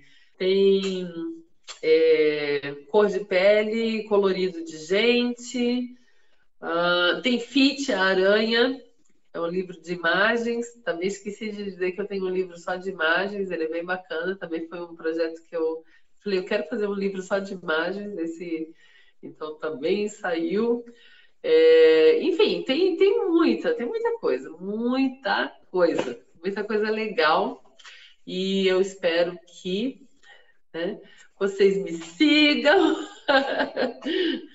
que vocês divulguem para os seus amigos e que eu tenha mais assinantes do clubinho, né? E ó, contatos Ney da Rocha também, né? Aqui ó, vou aproveitar fazer um jabá dela, neidarrocha@terra.com.br e todos os meus livros estão é, a Neida também administra essa a distribuição deles. Não só os meus, né, os dela, obviamente, e os nossos né, inscritos em parceria. Então é isso. Eu quero novamente agradecer muito pelo seu carinho, pela sua disposição em participar com a gente, topar em abraçar mais esse projeto maluco nosso.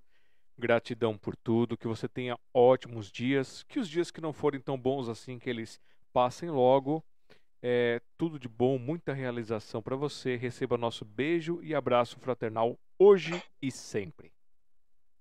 Obrigada, Alexandre. Um beijo no coração e ó, vírus do amor para todos vocês. Uma excelente noite, uma excelente semana. Né? A gente está se aproximando do final de semana fantástico. Um beijo para todos vocês. Obrigada. Então, beijão e até breve. Tchau. E para vocês que ficam aqui com a gente aqui para essa despedida, gratidão por todos que ficaram aqui do começo até o fim, que estão participando com a gente, que indicam pessoas, que se indicam, que vêm aqui junto. Tia Seminha, muito obrigado. É, é, André, vou mandar aqui que você, que você disse que a André é muito especial, parabéns. Então, mandando para André essa informação. Obrigado, Neida, pelo, pelo, pelo, pelos elogios, pelo carinho por estar aqui com a gente. Marcel, espero você participando das nossas coletâneas. Muito obrigado por estar aqui com a gente. É, a Glafira, boa noite, muito obrigado por ter passado aqui. A Dulce Helena, a Mora Alves, o Alexandre. É, deixa eu ver quem mais que faltou aqui. O Fagner, que também que esteve aqui com a gente. A Rosa Zupo. É, deixa eu ver se eu não vou pular ninguém dessa vez. O Paulo Sérgio Elisa Muratori. E acho que eu não esqueci de ninguém. Então, Dulce, todo, todos que estiveram aqui, todos que vão assistir posteriormente. Bom dia, boa tarde, boa noite, onde vocês estiverem. Gratidão por estar aqui com a gente, por ter assistido até então. Que vocês tenham ótimos dias, que os dias que não forem tão bons assim, que eles passem logo. É, que tenham todos um, recebam nosso beijo e abraço fraternal. Eu sou Alexandre Jazara, tentando deixar o mundo um pouquinho melhor de quando eu cheguei. Até a próxima quinta. Tchau, tchau.